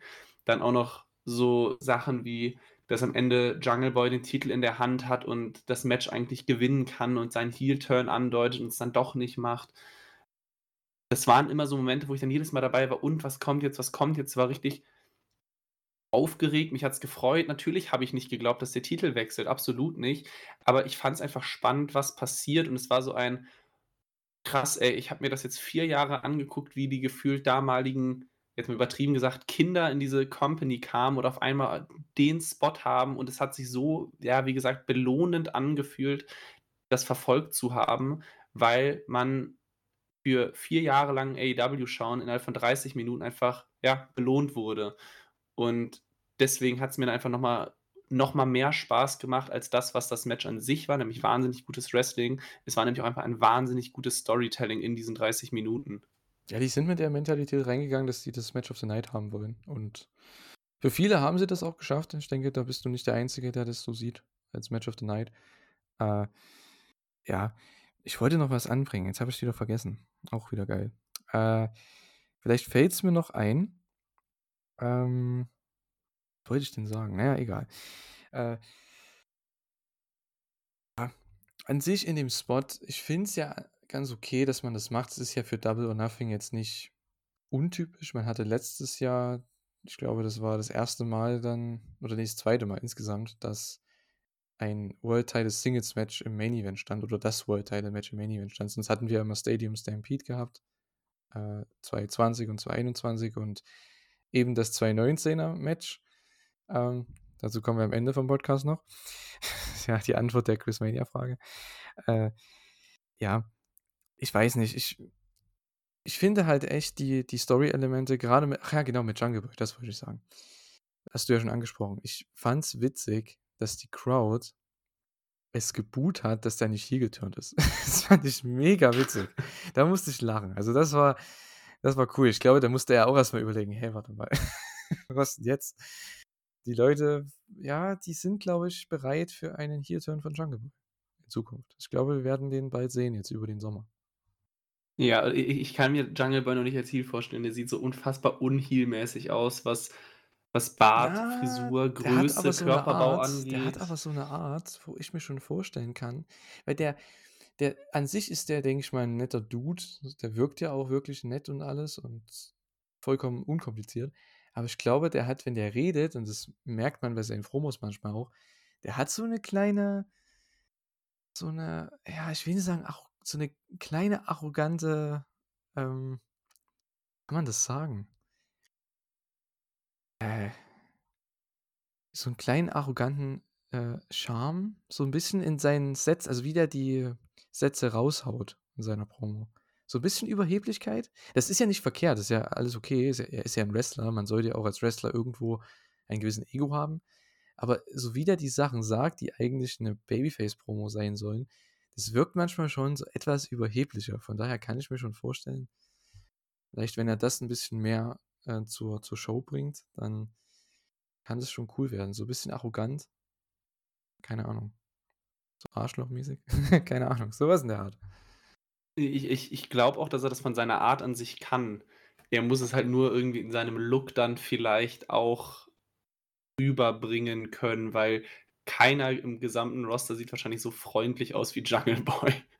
Und da bin ich mal gespannt, ob er das irgendwie überbrücken kann oder ob es da vielleicht auch einen gewissen, eine gewisse Änderung im Auftreten gibt. Hm. Schneidet sich die Haare ab. Beispielsweise. Also da ist es nicht einfach nur getan, wenn er sich eine Sonnenbrille anzieht und eine Lederjacke, dass er dann auf einmal wie ein Heel aussieht, sondern er sieht halt aus wie Tarzan und Tarzan ist nicht unbeliebt. Ja, gut, aber er soll es ja mittlerweile nicht mehr so sein, ne? Er ist ja mittlerweile schon der, der gute Jack Perry, ne? Ja, er ist Jungle Boy Jack Perry, ist gerade der, ist die die Übergangs-Tarzan-Version. Okay, ja, gut. Ja, gut, aber da werden wir nie drum rumkommen, weil wir haben den so kennengelernt als Jungle Boy, sei es jetzt bei AEW oder vorher in den Indies. Das wird schwierig, da jetzt, ne? Den als Jack Perry zu akzeptieren irgendwo. Also nur als Jack Perry. Wir werden immer Jungle Boy sagen. Das wird halt einfach so sein. Ja, mal schauen. Es sei denn, der kriegt wirklich diesen Hier-Charakter, wo er, keine Ahnung, äh, ja, vielleicht doch Lederjacke, Sonnenbrille, vielleicht ein bisschen was an seinen Haaren macht. Mal schauen, vielleicht wird ja da was draus. Weil der kann auf jeden Fall was, was bringen. Äh, als Ziel, also mal schauen. Ich weiß nicht, wer dann der Gegner sein soll für ihn.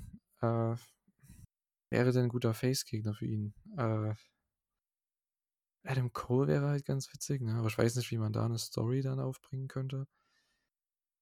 Hm. Hangman Page wäre ganz cool. Aber mal sehen. Was ihr da Ja, ja. Schwierig. Er kann sich ja wieder mit Christian Luchasaurus zusammentun. Oh. Nein, bitte nicht. Das hatten wir schon. Äh, ja, überragendes Match. Es war uns allen irgendwo klar vorher, der Aufbau war halt nur scheiße, aber hey, ähm, das Match hat abgeliefert, wie zu erwarten. Und äh, ja, war wahrscheinlich mit das Highlight dieser Show.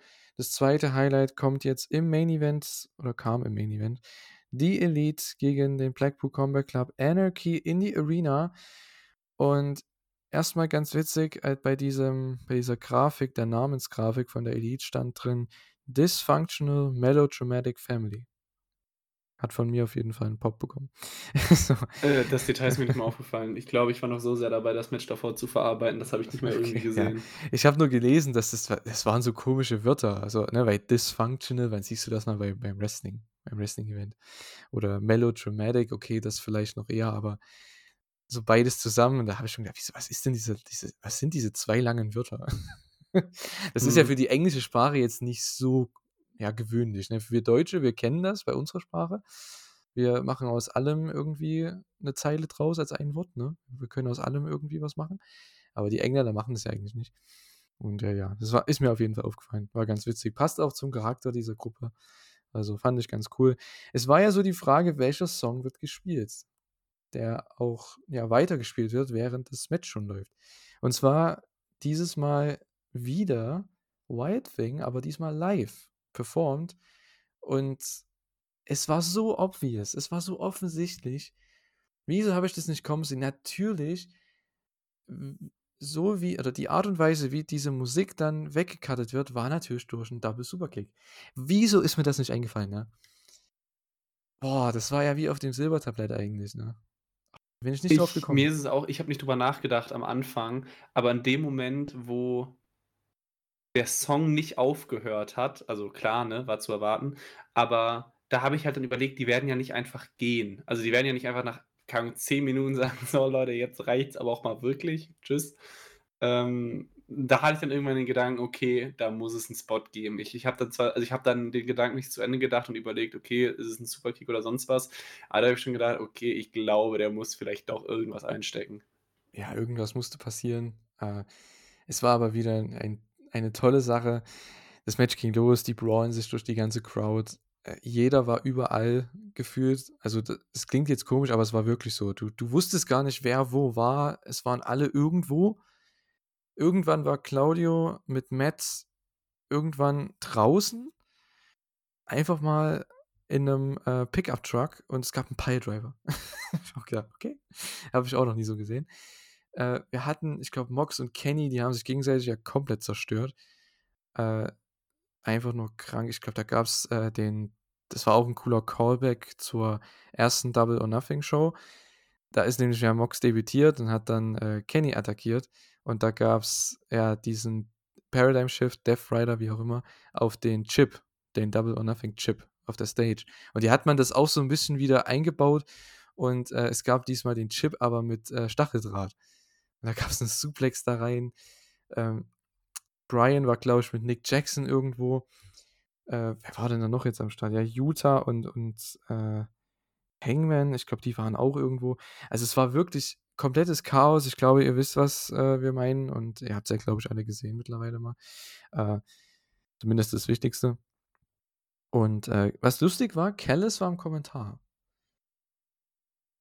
Ich habe mich gewundert, warum, weil hätte Kenny den nicht einfach komplett zerstören können am Anfang? Ja. Also meine Frage, weil, oder meine offene Frage, die ich mir gestellt habe, man hätte es halt so verkaufen können, dass Kenny das gar nicht mitbekommen hat, dass er sich da hinsetzt, weil der war halt die ganze Zeit beschäftigt, logischerweise. Äh, aber ansonsten, ja, das war so die einzige Frage, die ich hatte. Die Elite wurde dann halt komplett auseinandergenommen, so mal für den, ja, für, den, für einen gewissen Teil des Matches. Die haben komplett eingesteckt. Ich glaube, jeder hat geblutet. Ich glaube, am Ende bis auf wieder Utah hatte jeder irgendwie Blut im Gesicht oder irgendwo am Körper. Und es gab wirklich, es ist so viel. Ich habe den Piledriver schon erwähnt. Wir hatten einen explodierenden Schuh bei einem ja, Superkick. also was war das denn? Alter, das hab ich, ich, ich habe das glaube ich schon einmal gesehen, aber ich habe das null erwartet, dass das kam, ne? Null. Das Match hatte so viele Dinge. Es gab den, den Spot mit dem äh, nackten Fuß quasi von äh, Matt Jackson auch ähm, in die Thumbtacks. Ja, das sieht man auch nicht alle Tage. Eieieiei, wir hatten den, das war ganz cool, den Hangman und Kenny Tag Team Moment, dass die dann beide aufstehen und umzingelt sind und dann endlich wieder diese, ja, wann war das? Wann war denn das Tag Team vor zwei Jahren oder so? Drei Jahren? Ich hätte ja gesagt Drei drei. Jahre, oh, krass, wie lange her. Äh, ja, vor drei Jahren war dieses Tag Team und jetzt hat man das wieder zurückgebracht. Die haben sich da versucht, zumindest herauszukämpfen. Es sollte dann noch den, den Tag Finisher geben am Ende, die Buckshot Lariat mit dem V-Trigger zusammen, wenn ihr euch noch daran erinnert. Aber das hat dann am Ende nicht funktioniert. Und äh, ja, Brian Danielson hat dann nur noch bis Psychonies verteilt. und irgendwann am Ende kommt Don Callis natürlich rein, greift ein gegen Kenny und Takeshita kommt raus, der erst noch ja so eine halb vermummt war, sage ich jetzt mal, aber ich glaube, jeder wusste, wer das war. Äh, ja, und Takeshita attackiert Kenny und ja, es gibt den, den, den, wie sagt man, den Schlag mit dem Schraubenzieher mal wieder. Und Wheeler Utah. Wheeler effin Utah. Pint Kenny Omega im Main Event von Double or Nothing zum Sieg. mit dem Seatbelt. Mit dem Seatbelt. Was ja jetzt, es ist schon ein cooler Move, aber es ist halt einfach eine, ein wacky Lucha-Pin, ne? Naja, gut. Boah, was war das denn, ey? Also, das hatte so viel. Das Wichtigste am Ende, Takeshita und Don Callis sind wieder zusammen und als Heels gegen Kenny, gegen die Elite. Wahrscheinlich mit dem Blackpool Combat Club zusammen. Und äh, ja, wir können ja gleich nochmal, ja, nachdem du jetzt deine Meinung dazu gesagt hast, nochmal darauf, darauf eingehen, was das denn für die Zukunft bedeuten sollte, bedeuten könnte.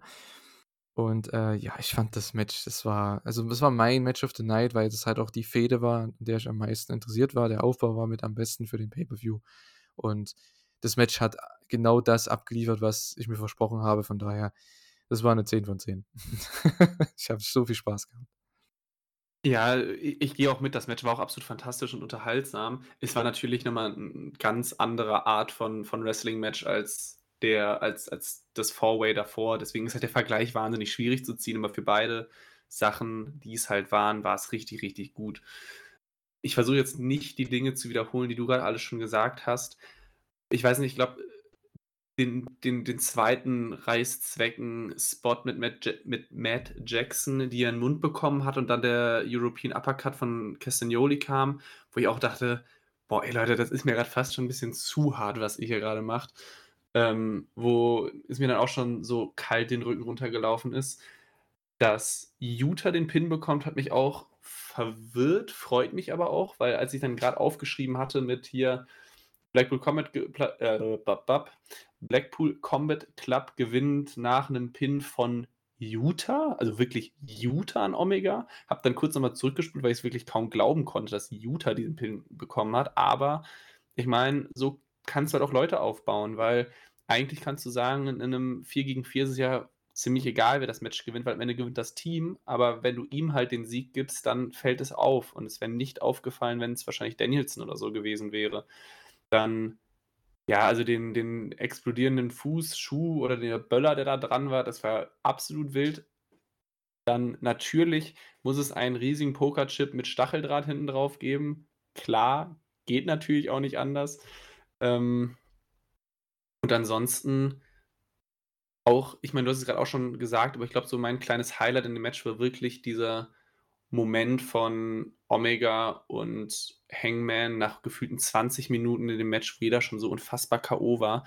Und die hauen dann dann nochmal eine Serie an Aktionen raus im höchsten Tempo, wo die alle irgendwie, das, also wo beide alles Mögliche zeigen konnten und dann aufs Top Rope und dann wieder drauf und nächster Finisher und zack und zack und zack, wo ich mir dachte, es muss doch nach einem so harten Match, du musst doch körperlich so im Eimer sein und die hauen nochmal für so 30 Sekunden gefühlt nochmal alles rein, was irgendwie noch in ihnen drin gesteckt hat. Und das hat einfach Bock gemacht. Also man war halt jederzeit drin und es war halt dann auch nicht dieses klassische Multiman-Match, wo du gefühlt immer zwei oder drei irgendwie im Ring hast, die eine Aktion zeigen, aber alle anderen sich draußen ein bisschen ausruhen, damit der Zuschauer halt auch irgendwie Überblick behalten kann, was gerade passiert. Alles Relevante passiert gerade nur im Ring oder mit Ausnahmen mal irgendwie so ein bisschen draußen, aber in der Regel sind nie mehr als zwei, drei, vier Leute gerade aktiv involviert, weil das könnte man ja gar nicht mit Kameras auffangen, wenn überall was passiert. Ja, doch, kannst du irgendwie schon, weil das Match hat halt gezeigt, überall ging was ab. Die waren gefühlt hunderte Meter voneinander entfernt und dadurch konntest du ja gar nicht koordinieren, dass Aktionen nicht zeitgleich stattgefunden haben. Das heißt, es war einfach ein wundervolles Chaos, was für einen Berichtschreiber nervig war, weil du halt wirklich gucken musstest, was passiert gerade wo, wie kriege ich das aufgeschrieben und wie kann ich überhaupt gleichzeitig gucken und schreiben, dass ich selbst nichts verpasse, weil ich gucke es natürlich auch als Fan, aber das war halt, es war halt Anarchy. Es war halt absolute Anarchie, 4 gegen 4. Alles ist passiert, Spots, die du gefühl, also die du vorher nie gesehen hast, die du auch kaum ausdenken kannst.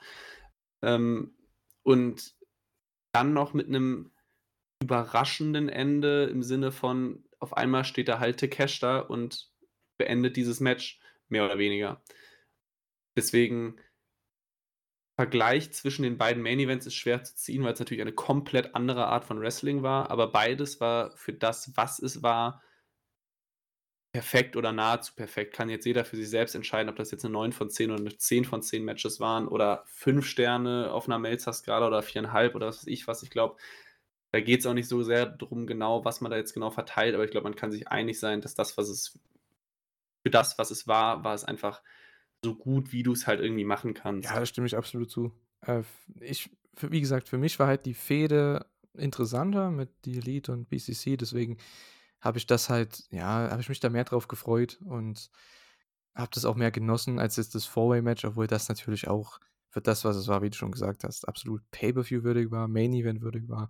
Und äh, ja, da kann man sich rauspicken, was man da besser fand. Ich meine, das Vergleichen, hast du schon gesagt, das bringt ja nichts ich finde, ich bin ja eh so kein Fan von Sternbewertungen und Matches vergleichen miteinander, ob das jetzt einen halben Stern besser war. Wen juckt's? ist doch scheißegal. Man hatte so viel Spaß bei diesen Matches und das hatten echt nochmal den Pay-Per-View rumgerissen für mich. Äh, ich habe schon gedacht, boah, das könnte echt einer der langweiligsten Pay-Per-Views werden von AEW. Aber diese zwei Matches haben wir noch Hoffnung gegeben und sie haben es auch äh, ja, abgeliefert. Und ja, der Main Angle am Ende dann, quasi der Main Event Angle mit äh, Takeshita, Don Callis und Kenny. Das geht also weiter. Man führt diese ganze Sache weiter. Das heißt, wahrscheinlich ist jetzt erstmal Elite gegen BCC so ein bisschen, ich will nicht sagen vorbei, aber ich glaube, man legt es erstmal kurz so ein bisschen auf Pause. Zumindest in der harten Art und Weise. Ich denke trotzdem, dass es bei Forbidden Door eventuell, ich weiß nicht, ob du das mitbekommen hast, aber man hat jetzt bei der letzten New Japan Show in den USA, in Long Beach, da hatte man einen äh, Multiman-Tag gehabt, wo auch Okada drin war und John Moxley. Und äh, John Moxley und Claudio und Shota Umino werden auch gegen Okada, Tanahashi und Ishii bei Dominion antreten in einem Six-Man-Title-Match. Das heißt, da wird man bestimmt auch wieder was aufbauen. Das heißt, es könnte Okada gegen Moxley geben bei der Forbidden Door Show. Oder zumindest irgendwas in der Art. Und Okada und Kenny haben mittlerweile nach ihrer großen Fehde vor ein paar Jahren jetzt seit diesem Jahr, seit der New Year Dash Show bei New Japan am Anfang des Jahres auch, sind mehr in die Teamrichtung gegangen als Gegnerrichtung. Äh, von daher wäre das auf jeden Fall interessant, Richtung Forbidden Door. Über Forbidden Door hinaus, wenn es dann eventuell in Richtung Blood and Guts geht, vielleicht auch in Richtung Wembley, äh, sehe ich, und jetzt komme ich zu meinem Punkt, ich glaube, das ist der Punkt, den viele gesehen haben, die diesen Engel hier geschaut haben, es ist Zeit für einen fünften Mann in der Elite. Und wer kann das anders sein, als der Mann, der dann die Golden Elite ja, vollenden würde. Und zwar Kota Ibushi. Wir haben es ja schon seit ein paar Monaten angesprochen, wann wird der auftauchen bei AEW. Und ich glaube, das ist der perfekte Spot. Ich habe schon irgendwo den Kommentar gelesen, ich weiß nicht, wo es war, Twitter, keine Ahnung was, wenn jetzt Ibushi dann äh, zur Elite kommt, dass einfach der Battle ist, wer den besseren Japaner bekommen hat, fand ich an sich ganz witzig, den Gedanken dahinter. Ähm, ich meine, ich habe jetzt, was bei New Japan passiert ist, wenn ich ehrlich bin, nicht mitbekommen. Deswegen ähm, wird Forbidden Door auch ein absolutes Spektakel wieder für mich, weil ich erstmal selbst wieder wie so ein 13-Jähriger verstehen muss, was jetzt überhaupt passiert, weil ich nicht genau weiß, wer die Männer im Fernsehen sind. Aber Soll ich, soll Ich ich lasse dir mich eine gerne überraschen? Beziehungs gerne. Ich ich wollte grad sagen, Okay. ich habe ja so unfassbar viele Experten hier im Team. Ich muss mir gar nicht die Mühe machen. Ich muss euch einfach nur zuhören. Okay, ja, dann mal schauen. Vielleicht, äh, es ist, es ist ja noch ein Monat hin ungefähr. Äh, ja, wenn du was wissen willst, ähm, ja, ich kann dir das gerne erklären. Also wir können das gerne machen, auf jeden Fall.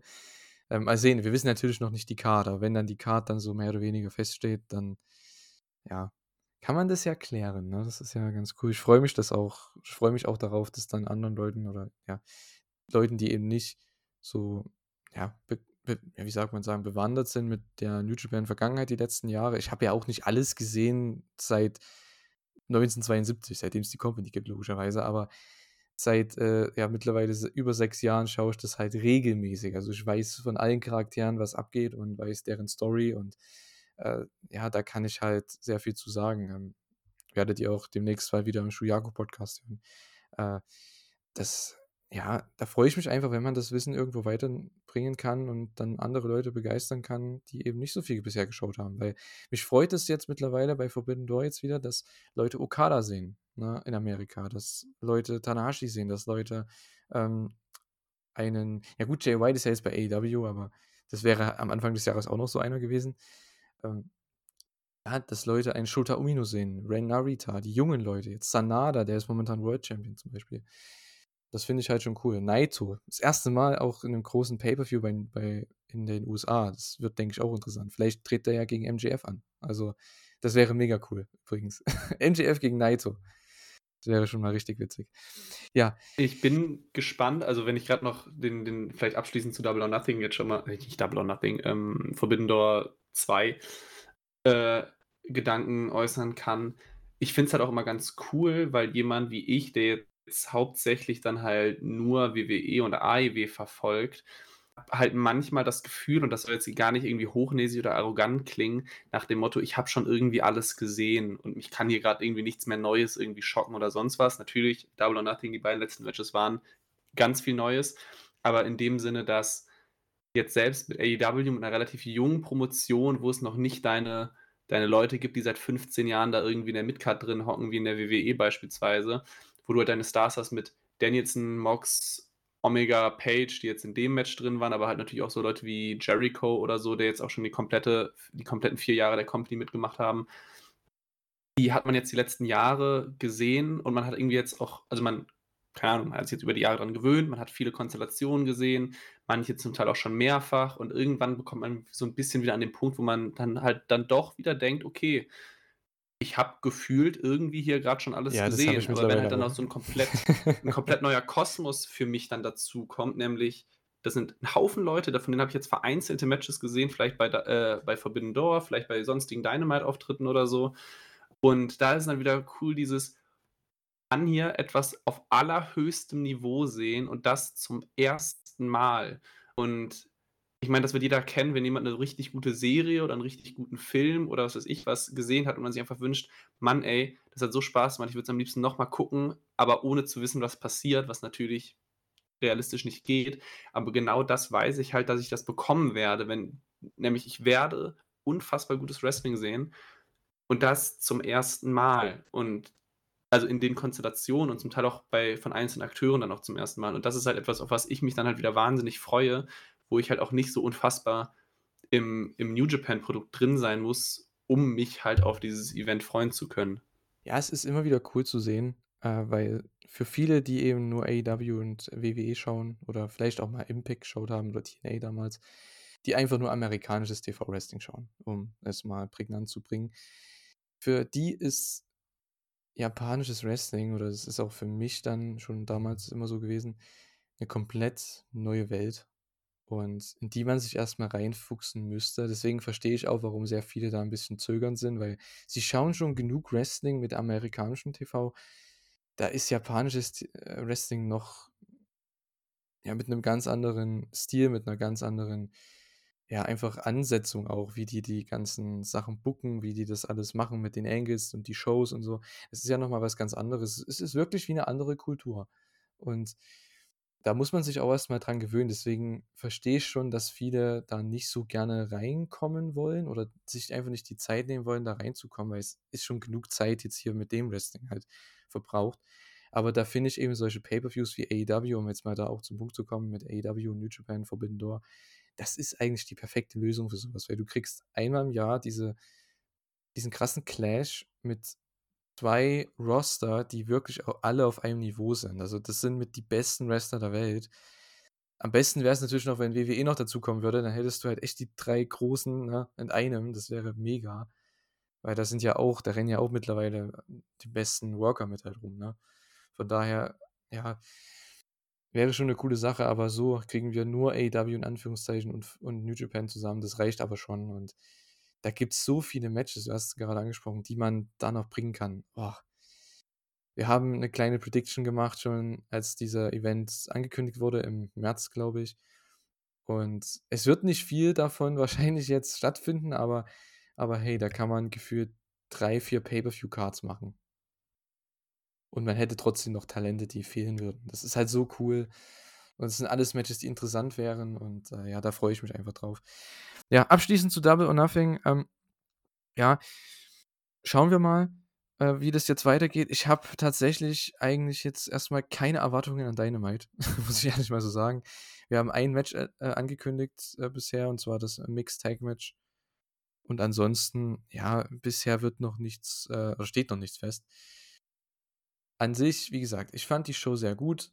Aber zum Ende hin, mittendrin war es echt dürftig. Aber hey, Opener war gut und die beiden Main Events waren richtig gut und man hatte den tollen Moment mit Chris Statlander. Von daher, ich muss ganz ehrlich sagen, an sich am Ende trotzdem Daumen nach oben für den Pay-Per-View.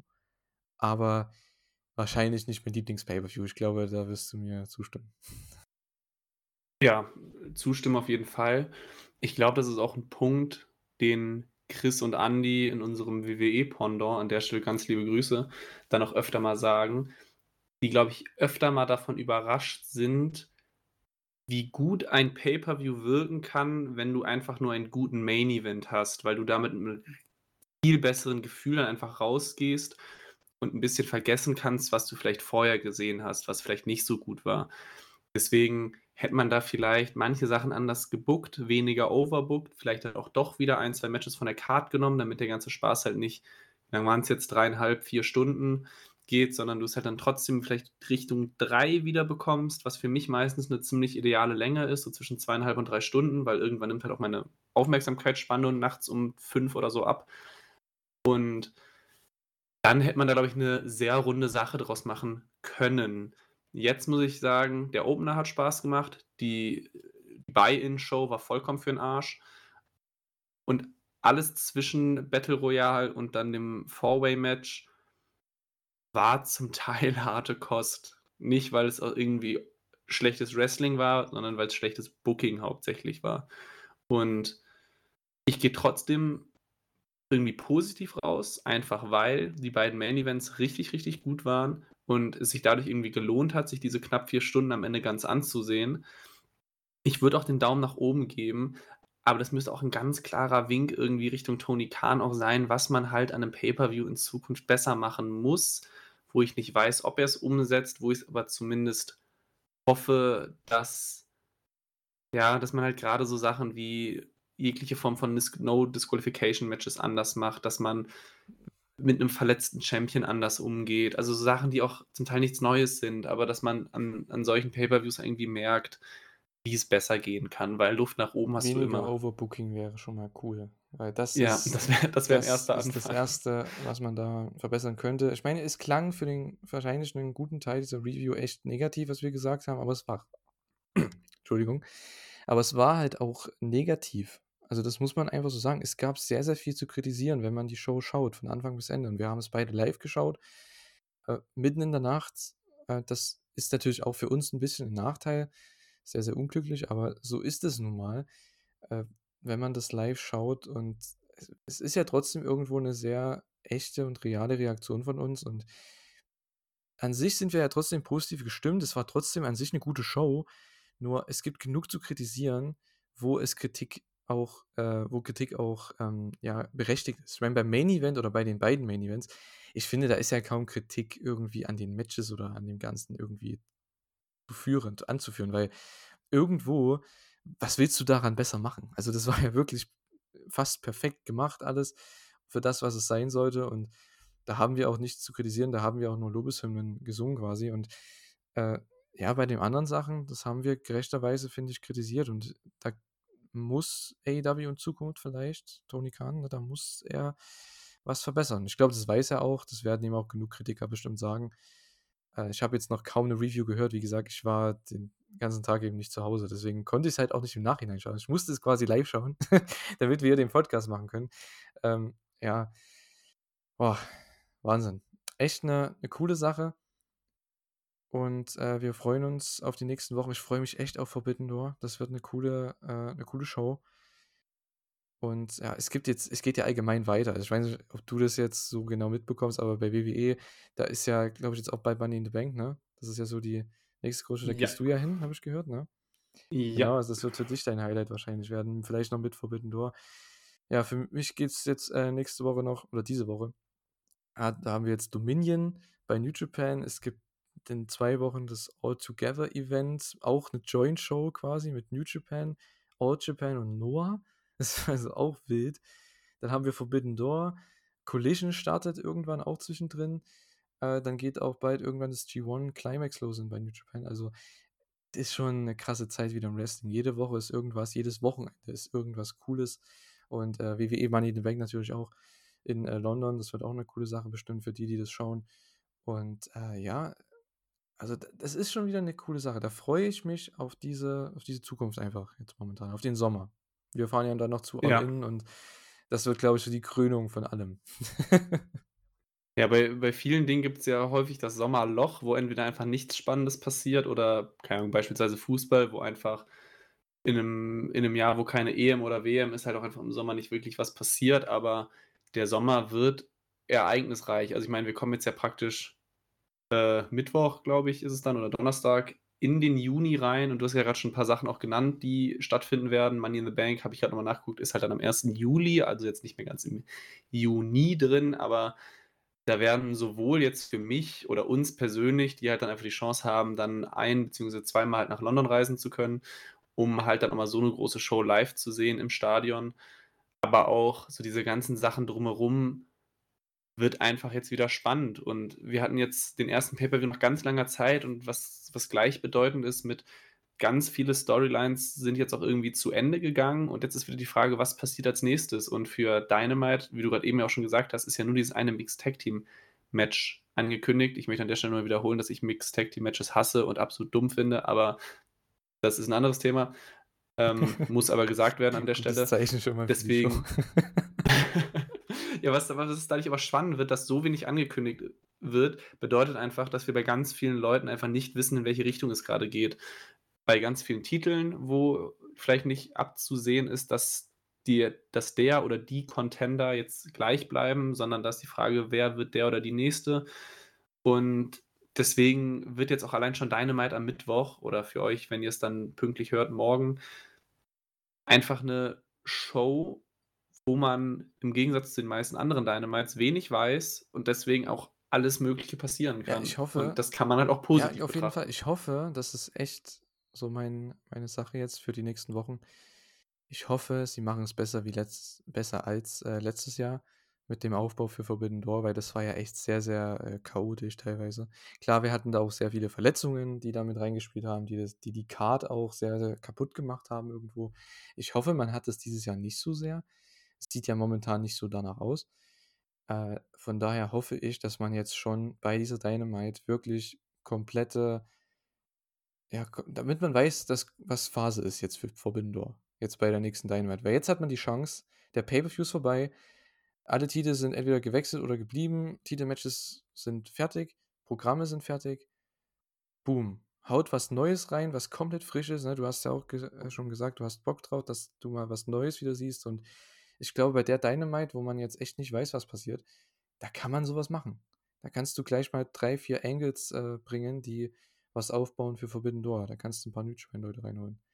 Also wäre zumindest cool. Ich glaube, die richtigen großen Namen, die werden bestimmt erst jetzt nach Dominion kommen, also wahrscheinlich dann jetzt erst nächste Woche. Aber schauen wir mal. Ne? Ja, allein schon die Tatsache auch, wie man dann irgendwie guckt, dass man, also Collision beginnt ja, glaube ich, eine Woche oder halt dann acht Tage vor Forbidden Door. wie man gleichzeitig aus Collision eine große erste Show macht, ob man das vielleicht auch noch mit Forbidden Door direkt verbindet, ob man das auch zusätzlich als Aufbau nutzt oder ob man erstmal sagt, okay, wir haben gerade eine neue Show mit einem mehr oder weniger strikt getrennten Roster. Deswegen lassen wir das jetzt auch erstmal Collision sich einigermaßen selbst entfalten und nehmen da Forbidden Dawn nicht noch kurzfristig zusätzlich rein. Oder vielleicht machen wir es doch, keine Ahnung, wird man sehen.